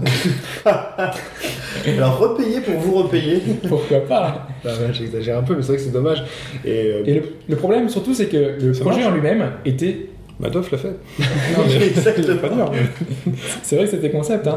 Euh, mais le, le- voilà, le, le truc, c'est que le, projet était super bien ficelé. Il avait indiqué clairement où passerait le budget. Euh, le problème, c'est qu'ils avaient mal, euh, un peu mal chiffré, donc du coup, ils sont arrivés un petit peu au-dessus. dev. il manque un zéro après, en fait, c'est tout. Et, euh, et pour eux, ils étaient, ils- enfin, pour, en tout cas, le créateur était persuadé que le développeur ne partirait pas, et ils sont un peu, du coup, un peu dans la merde. Donc, euh, Non. Bah, c'est très peu, hein, 60 000 dollars pour euh, lui-même et deux développeurs. Sur quoi? Sur, en deux- a- sur un an. Même sur un an, c'est peu. hein. Ah ouais, c'est pas, c'est pas grand chose. Ça fait 20 000 dollars par personne en fait aussi. Peut-être. tu sais qu'ils avaient chacun iPad de fonction, voiture de fonction. Veux dire, mais, enfin, mais je- avec ça, tu n'as pas les moyens de te les acheter. Ah ouais, Avec- c'est- avec Et ça, on voit bien qu'avec un projet, donc du coup, qui était vraiment bien cadré, hein, vra- vraiment, il avait tout détaillé, ben, ça peut capoter. Et donc, euh, on peut imaginer que des projets un peu plus gros, euh, on n'est pas à l'abri de mauvaises surprises. Euh, quand on pense à- au projet que- d'Obsidian, Sauf si on fait confiance à des gens d'expérience qui Voilà, sont dans le métier. Est-ce que quelqu'un a vérifié si les mecs d'Obsidian n'avaient pas refait un passeport ou n'étaient pas partis dans des pays Non, mais je pense que t'as plus de garanties dans des anciens du milieu qui sont très connus, machin. Lui, je sais pas, enfin, est-ce qu'il était connu avant de faire son projet Kickstarter ou c'est- ou c'est vraiment un gars lambda qui a voulu. Ils avaient fait quelques, quelques jeux derrière. euh, ça restait des, des petits projets euh, déjà dans le même genre. hein, c'est des, des projets open source euh, qui marchaient sous Linux, PC, euh, Mac. Mhm. Euh, donc euh, voilà, c'était très particulier. Mais, euh, mais voilà, on, on peut se poser la question derrière est-ce que nos projets Kickstarter, voilà, là c'est vraiment le premier exemple. L'année prochaine, bah, il va y avoir vraiment énormément de jeux qui ont qui, voilà, qui ont été financés cette année. Donc du coup, on va vraiment avoir beaucoup de jeux l'année prochaine. Et on va vraiment voir si c'est un vrai moyen pour, euh, ou si c'est juste une mode et qui va finir, finir Ah, en on, bout d'un comprend, on comprend aussi, puisqu'on est dans la peau des investisseurs, euh, on comprend aussi parfois pourquoi certains projets qui attirent une niche de joueurs euh, ne sortent jamais, et euh, voilà pourquoi parfois on hésite, pourquoi les éditeurs parfois hésitent à investir dans un jeu. pour- pour- Mais Enfin, parfois, voilà. on a certains C'est- projets euh, qui, même chez les gros éditeurs, qui, qui finissent par être abandonnés. Hein. Oui, on bah, voit Sleeping Dogs qui a Bah oui. failli être a- arrêté, euh, qui a été repris. euh, là, qui a été Voilà, repris, parce mais Bayonetta, euh, qui n'a failli jamais avoir de suite, sauf voilà, Nintendo qui décide d'investir. Enfin, ouais, mais par exemple, enfin, Sleeping Dogs c'était un jeu qui était, euh, il était quasi fini. ouais. voilà, il était quasi fini, et on leur dit, euh, euh, enfin, votre jeu finalement, il, Ça se ressent dans la On réalisation. va pas le faire. quand même. voilà, on va pas le faire. Alors que le jeu est quasiment terminé, on, a- on est dans le même genre d'optique, euh, et donc là, avec un Kickstarter, avec des projets assez gros, avec des personnes compétentes, peut-être que ça n'arrivera pas forcément au bout. Après, le, le- enfin, comme il a dit, si ça prend trop de temps à faire, il y a- tu peux te lasser, etc. Et du coup, ne jamais sortir le, le truc. Donc, c'est vrai Mm. que. Mais là, se, se casser, je suis sûr que c'est parti de l'argent dans les je suis sûr. C'est pas énorme l'ampleur. On, on- on enchaîne avec euh, deux, deux news rapides. Hop. Euh, non, en fait, euh, c'était Oui. pour rester dans, la, Oui. dans le même truc, parce qu'on a Kickstarter toujours, euh, on a, ça n'empêche pas justement les gens de proposer de plus en plus de projets Kickstarter. Euh, je vais juste revenir sur deux. Euh, on a le premier, euh, si je dis euh, Quest for Glory, ça fera sans doute tilt dans la tête de certains vieux, euh, vieux de la vieille. Je regarde Voilà. Pipo donc. hein. Euh, voilà, donc pour, euh, pour rappeler, hein, c'est un- une célèbre série de jeux d'aventure RPG de Sierra. Donc euh, Sierra qui était spécialisée dans le domaine. Ah oui. Euh, le premier était sorti en 89, en 1989, donc ça date. hein. Euh, bah, les créateurs de, ce, de Quest for Glory ont décidé de faire leur retour et évidemment ils ont choisi Kickstarter. Par Kickstarter, oui. Et voilà, c'est la plateforme en vogue et forcément pour financer leur projet. euh, bah, donc ça sera un projet de RPG tour par tour en 2D classique avec des mécaniques à l'ancienne. Euh, pas mal de promesses au niveau du scénario, ils ont vraiment insisté là-dessus pour dire qu'il y aura pas mal de choses un petit peu euh, à l'ancienne avec euh, peut-être des, des- des mix de, de- de genres, un peu comme euh, était déjà Quest for Glory. Euh, donc ça va s'appeler Hero U euh, Road to Redemption. Euh, ils ont besoin de 400 000 dollars, ce qui est assez conséquent quand même. Ouais. Euh, pour un RPG, euh, action RPG En 2D. à l'ancienne, ouais, Ouais. c'est pas mal quand même. hein. Euh, mais le jeu a l'air assez sympathique, donc c'est un titre à suivre. Pour l'instant, ils, ont, ils sont quasiment à 100 000 dollars, donc ils ont fait un petit peu leur buzz. Là, c'est il est sorti il y a Mhm. quelques jours, le Kickstarter. Donc euh, donc c'est pas mal. Et un autre titre à, un titre à suivre, on en a déjà parlé dans les podcasts précédents. Euh, on n'avait pas forcément eu des échos, c'était euh, que, que j'avais pu tester d'ailleurs, c'est Strike Suite Zero. Oui. Euh, donc j'avais dit à quel point, en tout cas, le jeu m'enthousiasmait. Euh, C'est un shooter spatial. la musique, tout C'est ça, voilà, exactement. Donc euh, tout, tout cet enrobage, tout ce... il y avait énormément de bonnes idées dans ce shooter spatial. Et en fait, on n'avait pas une news depuis peut-être un ou deux mois. Et euh, pour le coup, maintenant on sait pourquoi, c'est qu'ils ont du mal à boucler le. Ils ont eu un retard, des retards, et ils ont du mal à boucler le budget. Ouais, mais j'ai entendu qu'ils avaient recruté deux gars d'un ancien projet Kickstarter là, ils sont en train de le finir petit à petit. Ah, c'est peut-être les mecs de C'est ça Euh, bah voilà, donc ils ont besoin de 100 000 dollars supplémentaires pour le terminer. Putain, ils s'en font pas. Donc à l'heure où on enregistre, ils, ont, ils sont à la moitié du chemin, donc c'est bon signe. Euh, en tout cas, grâce à ça, on aura appris qu'ils ont euh, embauché euh, Kokia, euh, qui enregistrera le thème principal du jeu. Pour les amateurs de J-Music, vous la connaissez évidemment, euh, et vous apprécierez sans doute la nouvelle parce que c'est une bonne chanteuse, et il n'y en a pas forcément que des bonnes chanteuses euh, niveau J-Music et J-Pop. Euh, Il faut passer du côté de la K-pop euh, avec notre monsieur de Goldman Style. Et ouais, on aurait un petit peu paniqué s'il y avait Gangnam Style dans, le jeu. Mais voilà, c'est c'est une bonne chanteuse, en plus une chanteuse qui vient régulièrement à Paris, euh, qui, qui- qui aime bien la France, et donc euh, voilà, qu'on a régulièrement euh, en France. Et donc voilà, ça donnera encore un peu plus de cachet à un jeu qui peut valoir le coup et que j'avais testé. J'avais eu un peu émis quelques réserves sur la, sur la vitesse du jeu. Apparemment, ils ont remanié pas mal de choses, donc euh, on verra bien. Ça est censé sortir à la fin de l'année sur PC, début de 2013 sur console XBLA PSN. D'accord. Très bien, donc on... bah, je vous propose, messieurs, d'en- d'enchaîner sur un fameux débat actu. hein. Ça fait longtemps qu'on n'a pas eu ce débat d'actualité. À quelques semaines, euh, donc un mois et quelques de la sortie de la Wii U. Cinq est- semaines exactement. Cinq semaines exactement. hein. Donc c'est quand même un, un événement, euh, toujours un événement, la sortie d'une nouvelle console hein, dans, le, dans notre petit monde du jeu vidéo. Euh, et ben je vous propose de faire un point. Donc on a déjà présenté le matériel, tout ça, mais on va, on va faire un point sur ce qu'on attend de, de la Wii U, de... Ouais, c'est le temps de le faire. On, on vaut mieux conjecturer avant pour se, essayer d'imaginer ce qu'on peut peut avoir avoir, avec, ouais. ce- avec cette console que, après. déçu ensuite. Voilà. Voilà, ce qu'elle va nous apporter, euh, les promesses, nos rêves, euh, Faire une petite prédiction. un voilà nos petites prédictions. Et euh, je vais donner la parole à Fudge qui, qui va nous introduire déjà sur sur alors qu'est-ce qu'elle apporte? Non, tu veux pas? Vas-y, Fudge, introduis-nous, Fudge. Introduis-nous la Wii U. Euh, alors qu'est-ce qu'elle nous apporte cette Wii U? Un mois avant Noël. Oui, donc alors on a déjà fait donc dans le podcast numéro 10, il me semble, donc tout ce qui était à peu près euh, spécificité de la On Wii a U. fait un donc, pack, voilà. prix, tout ça. Tout, tout était complet, référez-vous à celui-ci pour, euh, pour remonter là-dessus. Euh, la Wii U, donc, qu'est-ce que concrètement elle, apport- elle apportera de plus qu'une Wii, on va dire? C'est déjà donc l'écran tactile, le, le Wii U Gamepad, donc avec multitude de possibilités grâce à cet euh, deuxième écran qui, euh, rappelons-le, fait aussi du stream en récupérant les données de la console, enfin de, pour éviter de monopoliser l'écran si vous, Elle peut remplacer la télé si on en a besoin. Si ta maman veut regarder plus belle la vie, ben, tu pourras continuer à jouer euh, sans problème à ça. Euh, il y aura aussi le capteur NFC qui sera aussi qui est intégré, qui pour l'instant on va le voir, ben, a été dit cette semaine justement que ben, pour l'instant sur les 50 jeux à peu près qui va sortir d'ici mars 2013, il n'y a pas un qui va utiliser ça. On avait vu une, une vidéo de Rayman Legend, Rayman, ouais. tout à fait, où il y avait, euh, ben, en gros, ils prenaient les petits personnages, ils les mettaient sur le capteur, ils apparaissaient à l'écran. On avait commencé à imaginer des trucs de fou, ben, du Ezio, la petite statue Ezio, la petite statue de lapin crétin, donc un merchandising à côté assez énorme parce que les- ça devait quand même coûter pas mal de- Ouais. Parce que, d'argent. enfin, il faut rappeler, ouais. Donc en fait, le NFC, c'est juste- un capteur, Un capteur, sur la sur la Si tu es en tablette. bas à gauche de la tablette de la Wii U Gamepad, C'est ça. Et donc voilà. quand on met un objet dessus, euh, il y a une espèce de, de code un peu qui est scanné, enfin quelque chose euh, qui fait que le, le jeu va reconnaître euh, l'élément Techniquement, qu'on a en fait, posé. techniquement, c'est une puce euh, un Ouais. peu comme votre badge de cantine ou pour entrer au bureau ou, Navigo, ou quoi. comme le pass Navigo. C'est- tout à fait. voilà. Mais en gros, c'est très répandu aux USA et au Japon aussi, il me semble. Malheureusement, en Europe, pour l'instant, c'est pas encore le cas.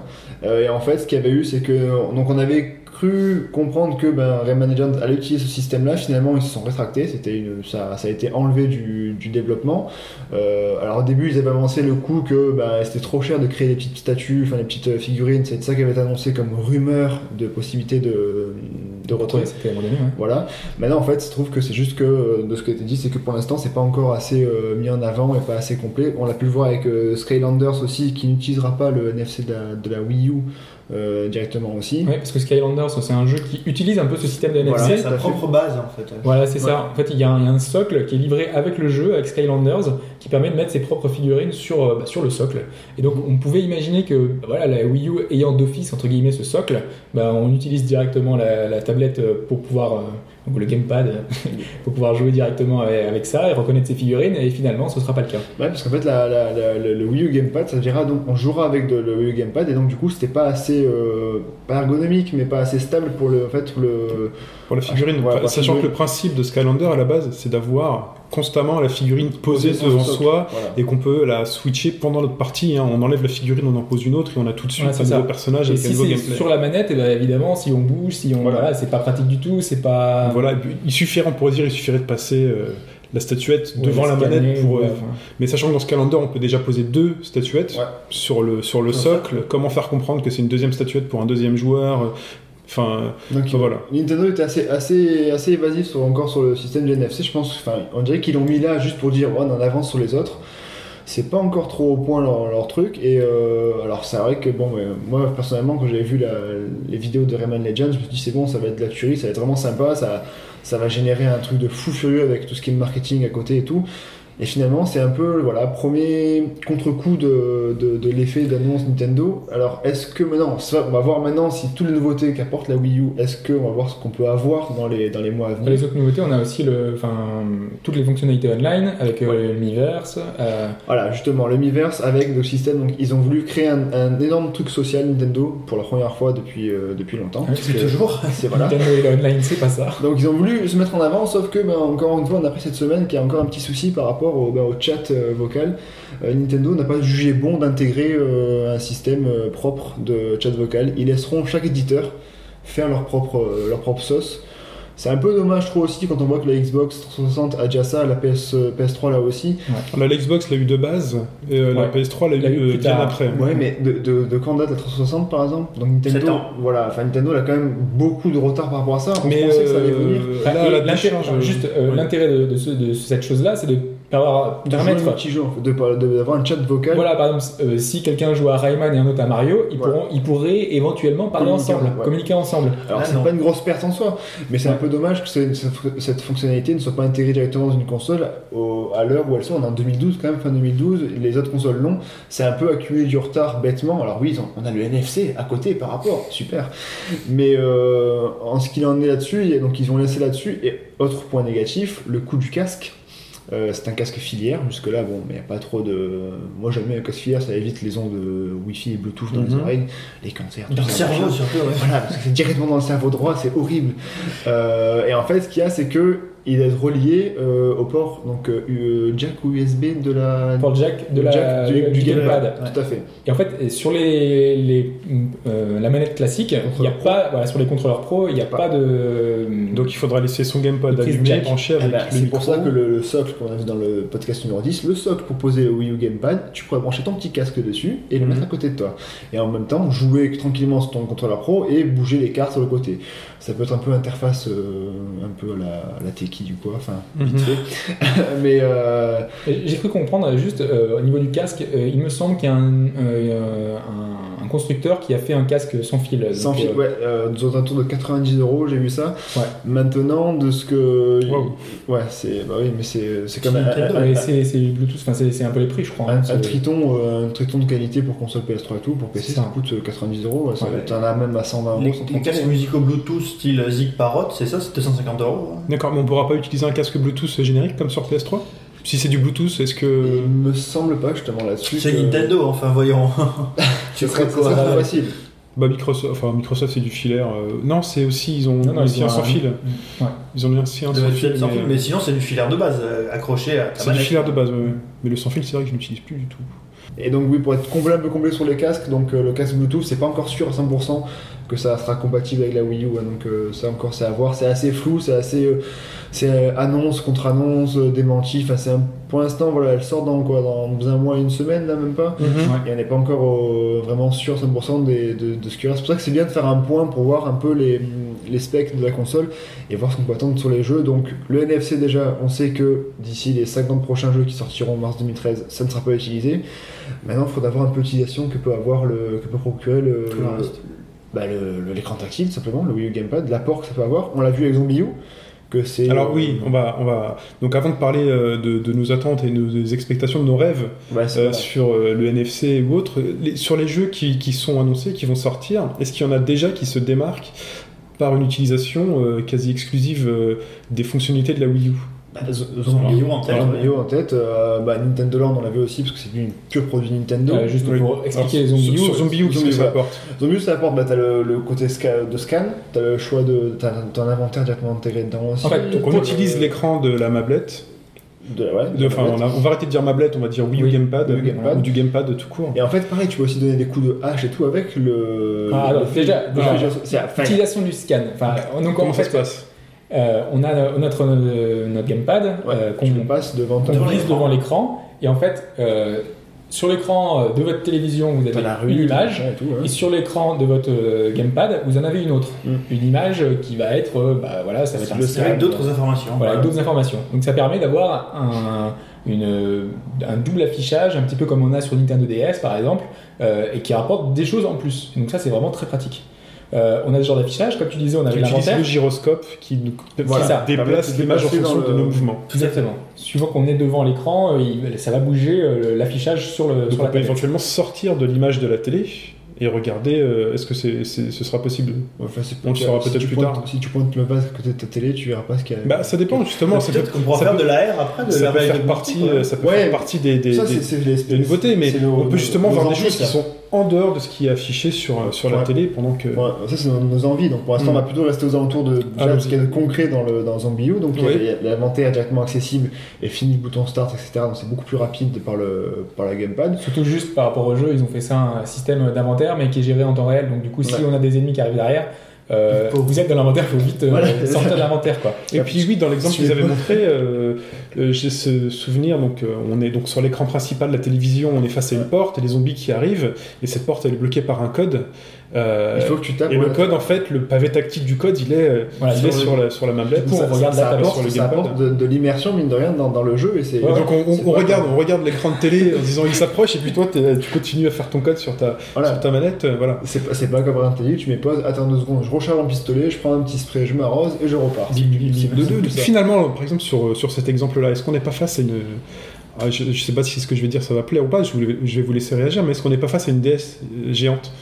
Mais non, pour le coup, enfin, la DS, euh, elle a- ce qu'elle apportait finalement, en général, c'était un inventaire, c'était une- en général une carte. Mhm. Euh, là, il y a un vrai, une vraie interaction. Euh, Sur DS, rien ne n'empêche sur DS aujourd'hui de, de faire un jeu. Voilà, on aurait tapé notre code euh, d'entrée à la porte pendant qu'il se passait quelque chose sur l'écran. Mais enfin, sur DS, c'est asynchrone. Ça jamais. Enfin, je sais pas si la console peut gérer les deux en même temps, mais sur DS, c'est toujours été en décalé, quoi.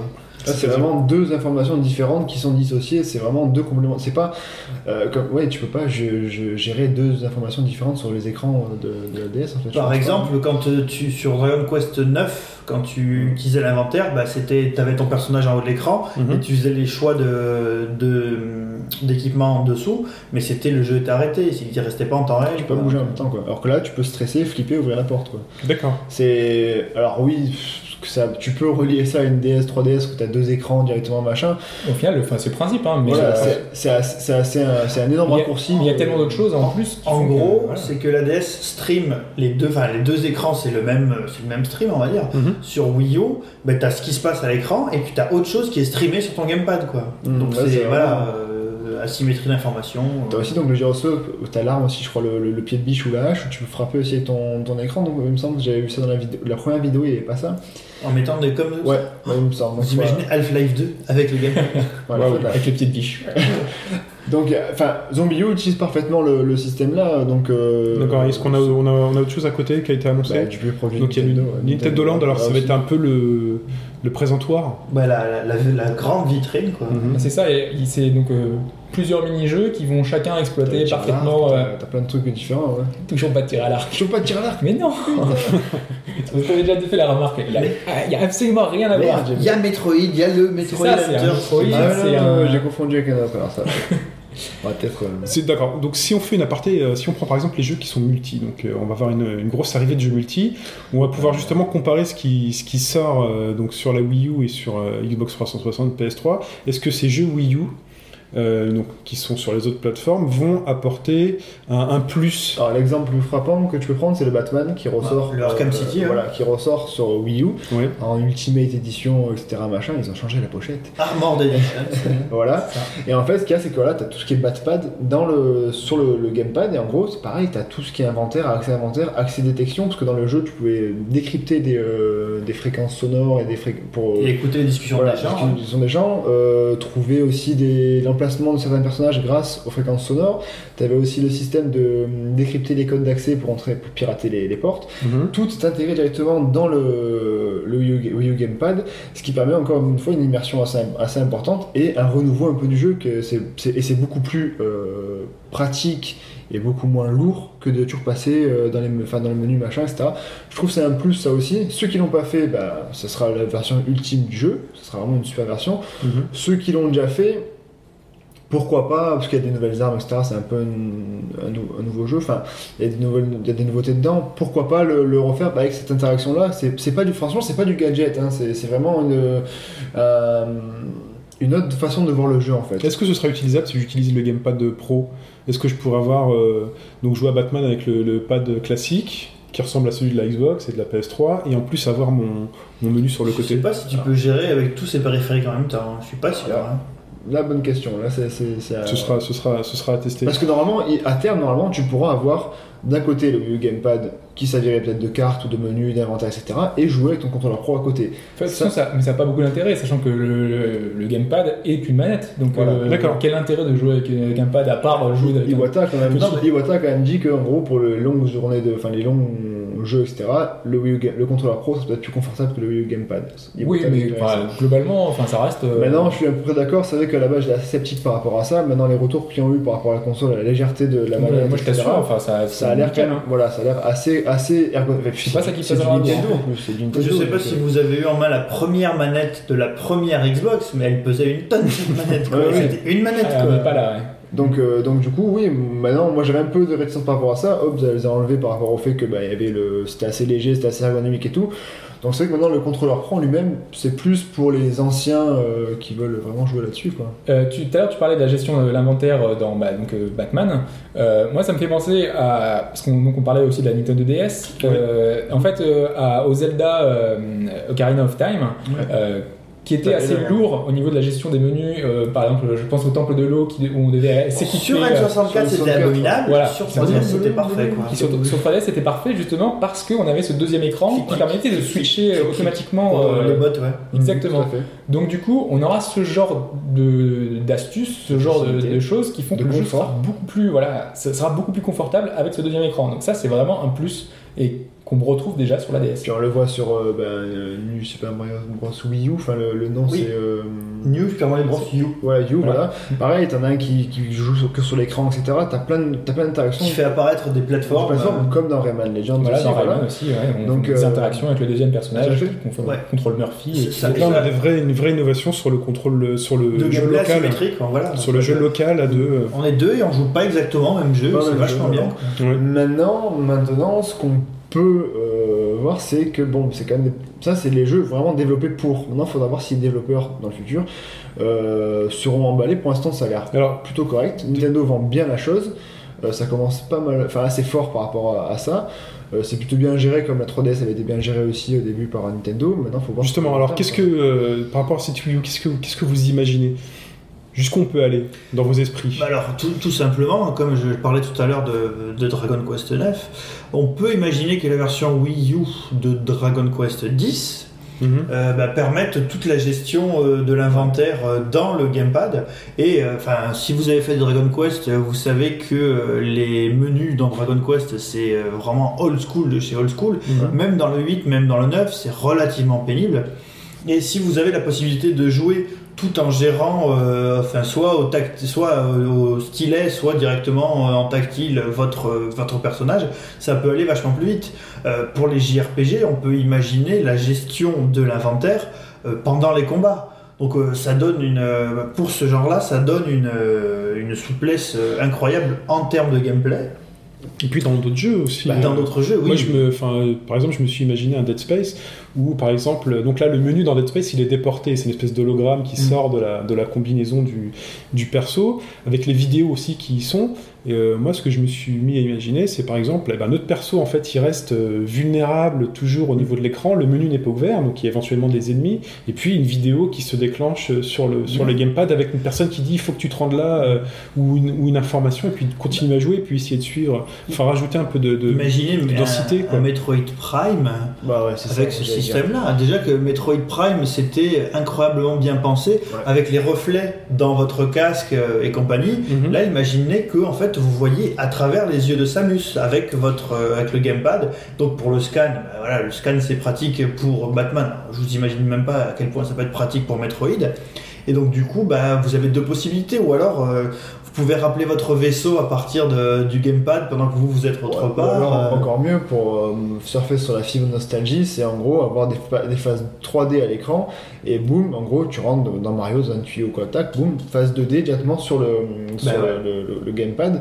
Et ça, ça serait quand même assez, assez terrible de voir ça parce que ça, ça marierait la 3D et la 2D assez rapidement. Ouais, imagine un Mario Galaxy où quand tu rentres dans certaines dimensions, bah, tu te retrouves avec un Mario 2D dans le gamepad. Quoi. Voilà, sur des petits tableaux quoi, des petits trucs comme ça, ça serait un peu. Tu descends dans le tuyau et en fait le tuyau débouche sur l'écran du gamepad euh, Bah, voilà. voilà. Et tu fais ton niveau comme ça. Un peu comme dans le flipper dont je parlais dans Exact, euh, Baby Pac-Man. Baby Pac-Man. Voilà, donc c'est pour ça, c'est vrai qu'il y a plein de- de- d'utilisations. Maintenant, enfin, c'est surtout du côté de Nintendo qu'il Bah, faut regarder. Moi, enfin, Alors, par rapport à, à- à ça, moi, je me suis plus penché sur l'utilisation du stylet, ce qu'il apporte. Mhm. Euh, pour moi, c'est ça la révolution par rapport à, à cette manette-là. Il y a toujours Euh, un stylet? Il y a trois choses. Ouais, il y a toujours le stylet, il est là, il est dans la, dans la, dans la tablette. Euh, bah déjà, tout simplement, c'est la possibilité d'écrire du coup. Euh, Ouais. L'une des grosses contraintes qu'on avait aujourd'hui pour faire par exemple un MMORPG, euh, c'est que euh, on ne peut pas communiquer ou difficilement seulement avec des, avec des abréviations, avec des phrases enregistrées. Mhm. C'était très compliqué.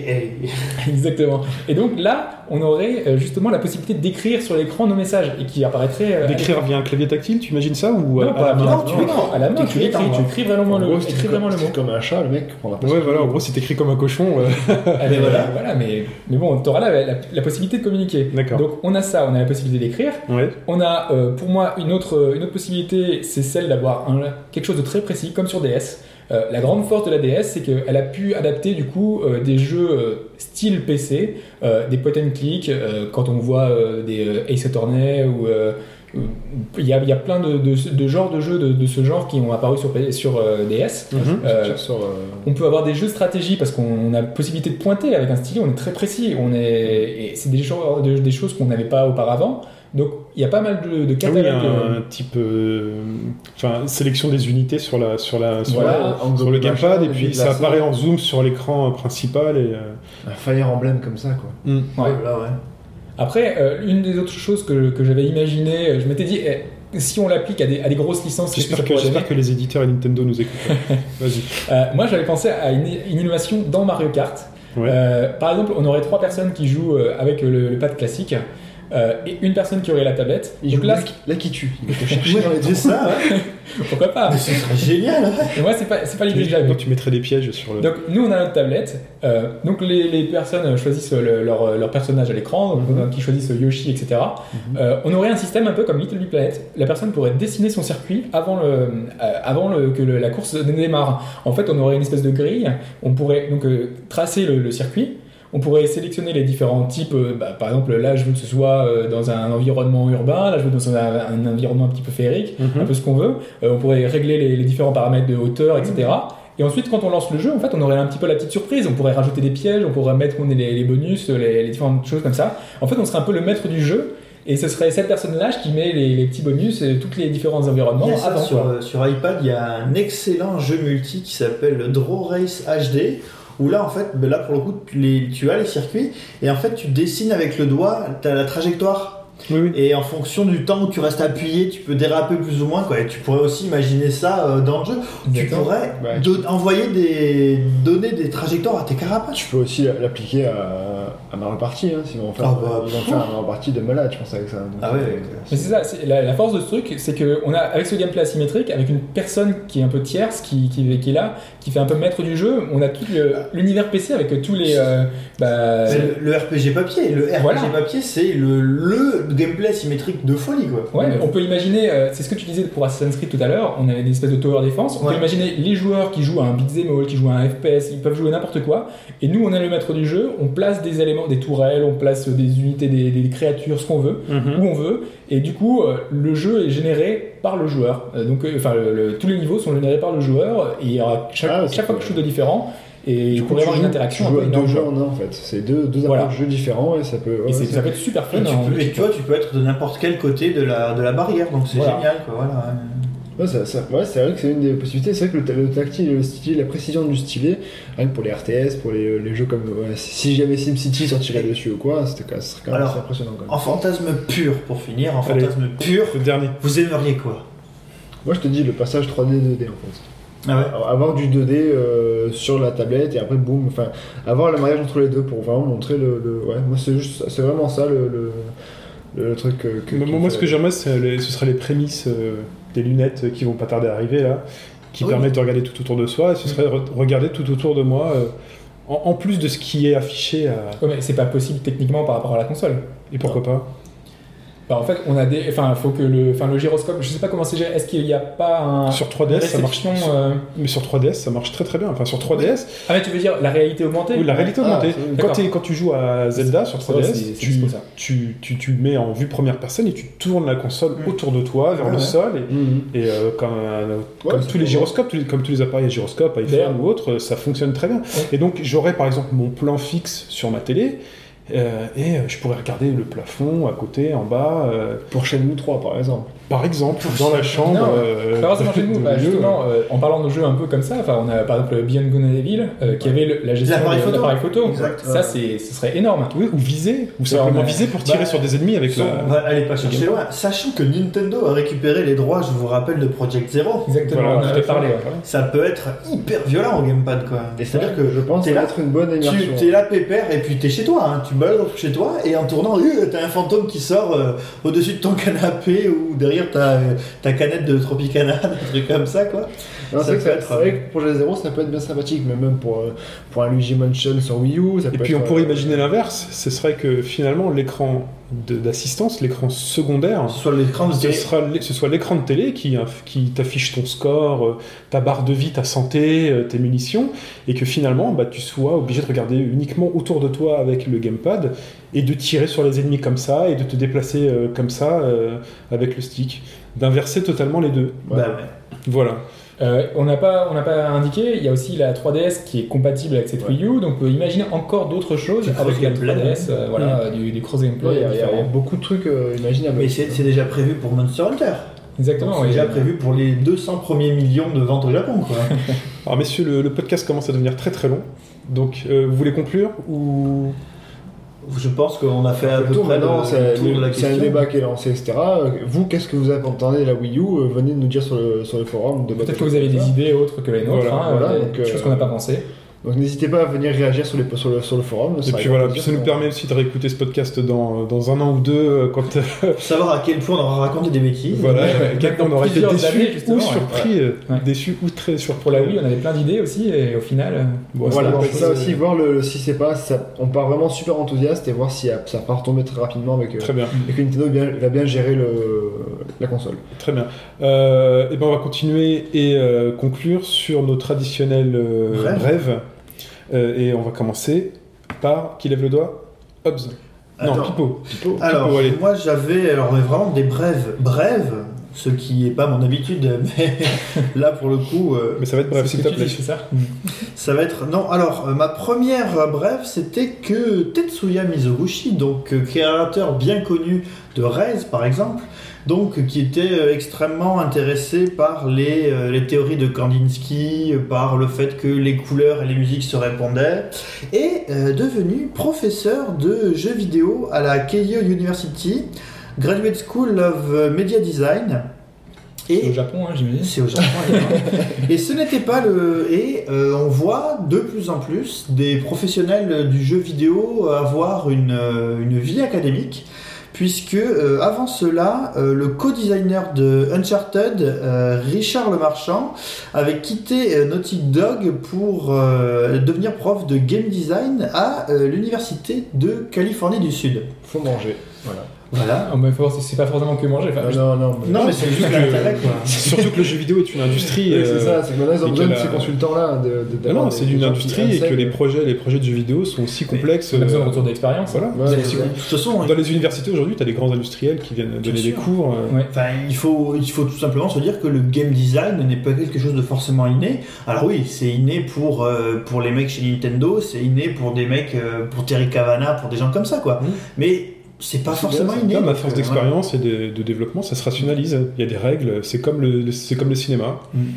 Et après, il n'y a pas forcément besoin d'aller chercher aussi loin. Euh, rien qu'en France, à Linchmin et d'autres euh, d'autres écoles, Mhm. on a des designers français, on a du Reynal, on a tous les grands, euh, les, les grands créateurs français qui, qui viennent de temps en temps donner des cours, euh, qui, qui viennent apporter leur expérience justement euh, pour former euh, les, les jeunes français euh, qui veulent faire des études dans le game Il design. y a un BABA à respecter, il faut l'apprendre, ce BABA. Voilà. Voilà. Et dernière euh, news microscopique, c'est que pour tous les nostalgiques de Road Rash sur euh, Mega Drive ou sur 3DO, une très bonne version 3DO, ce jeu de course de moto, euh, donc grosse motosport où vous mettiez des grands coups de pompe, chaîne, des coups de pompe, c'était vachement bien. Le jeu euh, est dans les tuyaux par euh, Criterion. Ah. Oh Donc euh, on a Criterion veut- On a vu pire, hein, comme On a vu pire, ouais. C'est un peu eux qui ont quand même aussi redoré le blason de Need for Speed quand même. hein, Ils ont... Ouais, Voilà, c'est après, vrai.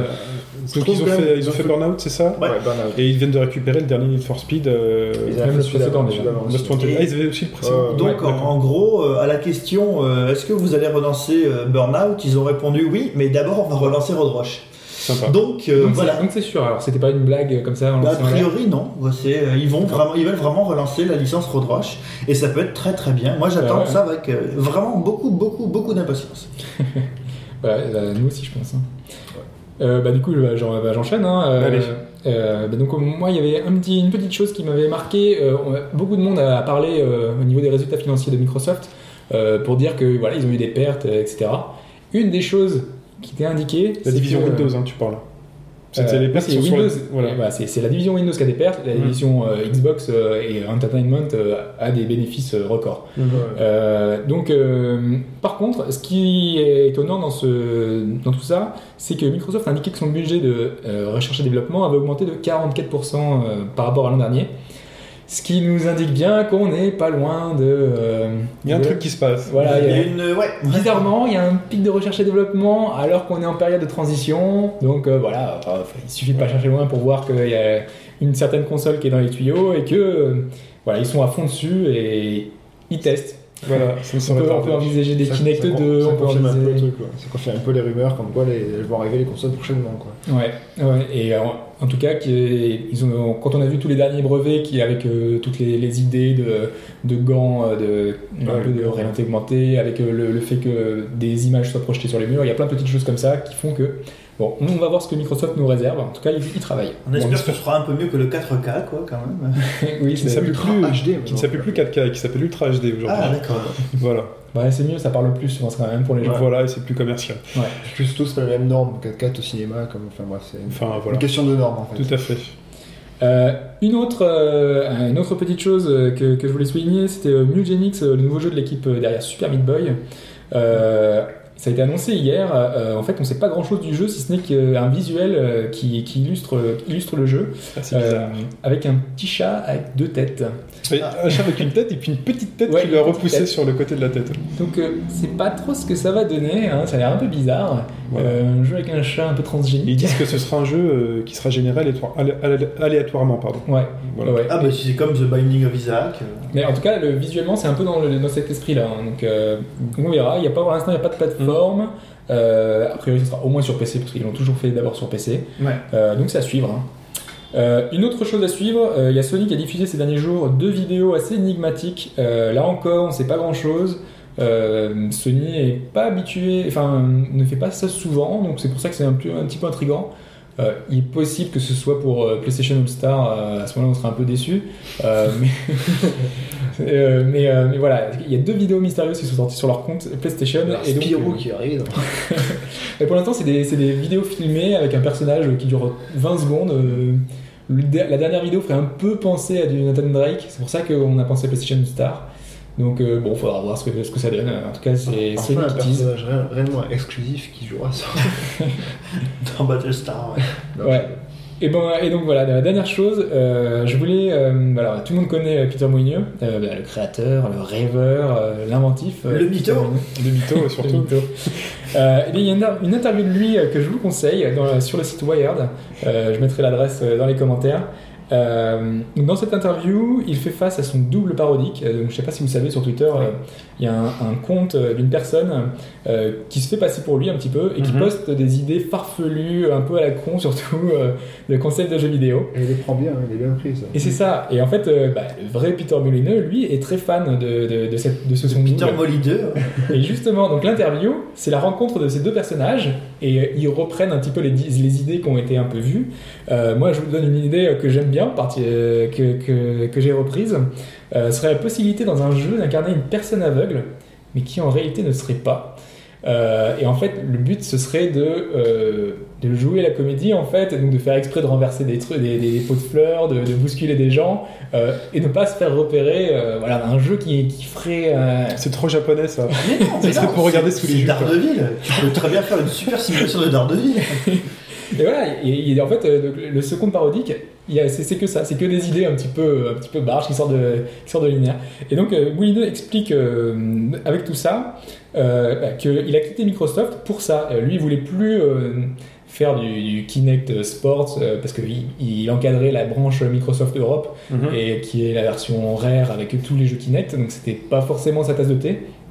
Et donc lui il veut retrouver sa liberté, retrouver des nouveaux concepts, et donc euh, bah, il explique que voilà, ce, ce compte-là lui a permis justement de voir que voilà, il y a plein de choses qu'il pouvait tenter avec sa nouvelle société. On a Curiosity qui arrive bientôt, là son, son nouveau jeu, avec son fameux cube, et qu'il faudra forer, essayer de deviner ce qu'il y a au fond. Qui serait, mouillé.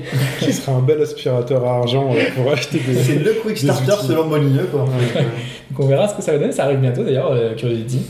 Euh, dans les semaines à venir, Euh, voilà. Donc c'est une, interview très très longue, mais très agréable, donc que je vous conseille d'aller voir ça. Faudra, faudra un jeu avec Molineux et David Cage en fait. Et Kishibi aussi qui s'ennuyait et qui est parti. Euh, bah, on va conclure là-dessus. Euh, je vous remercie messieurs. Euh, on vous dit à la semaine prochaine pour le podcast session 16. Euh, bonne semaine, bonne écoute et salut Salut tout le monde Salut tout le monde. Ciao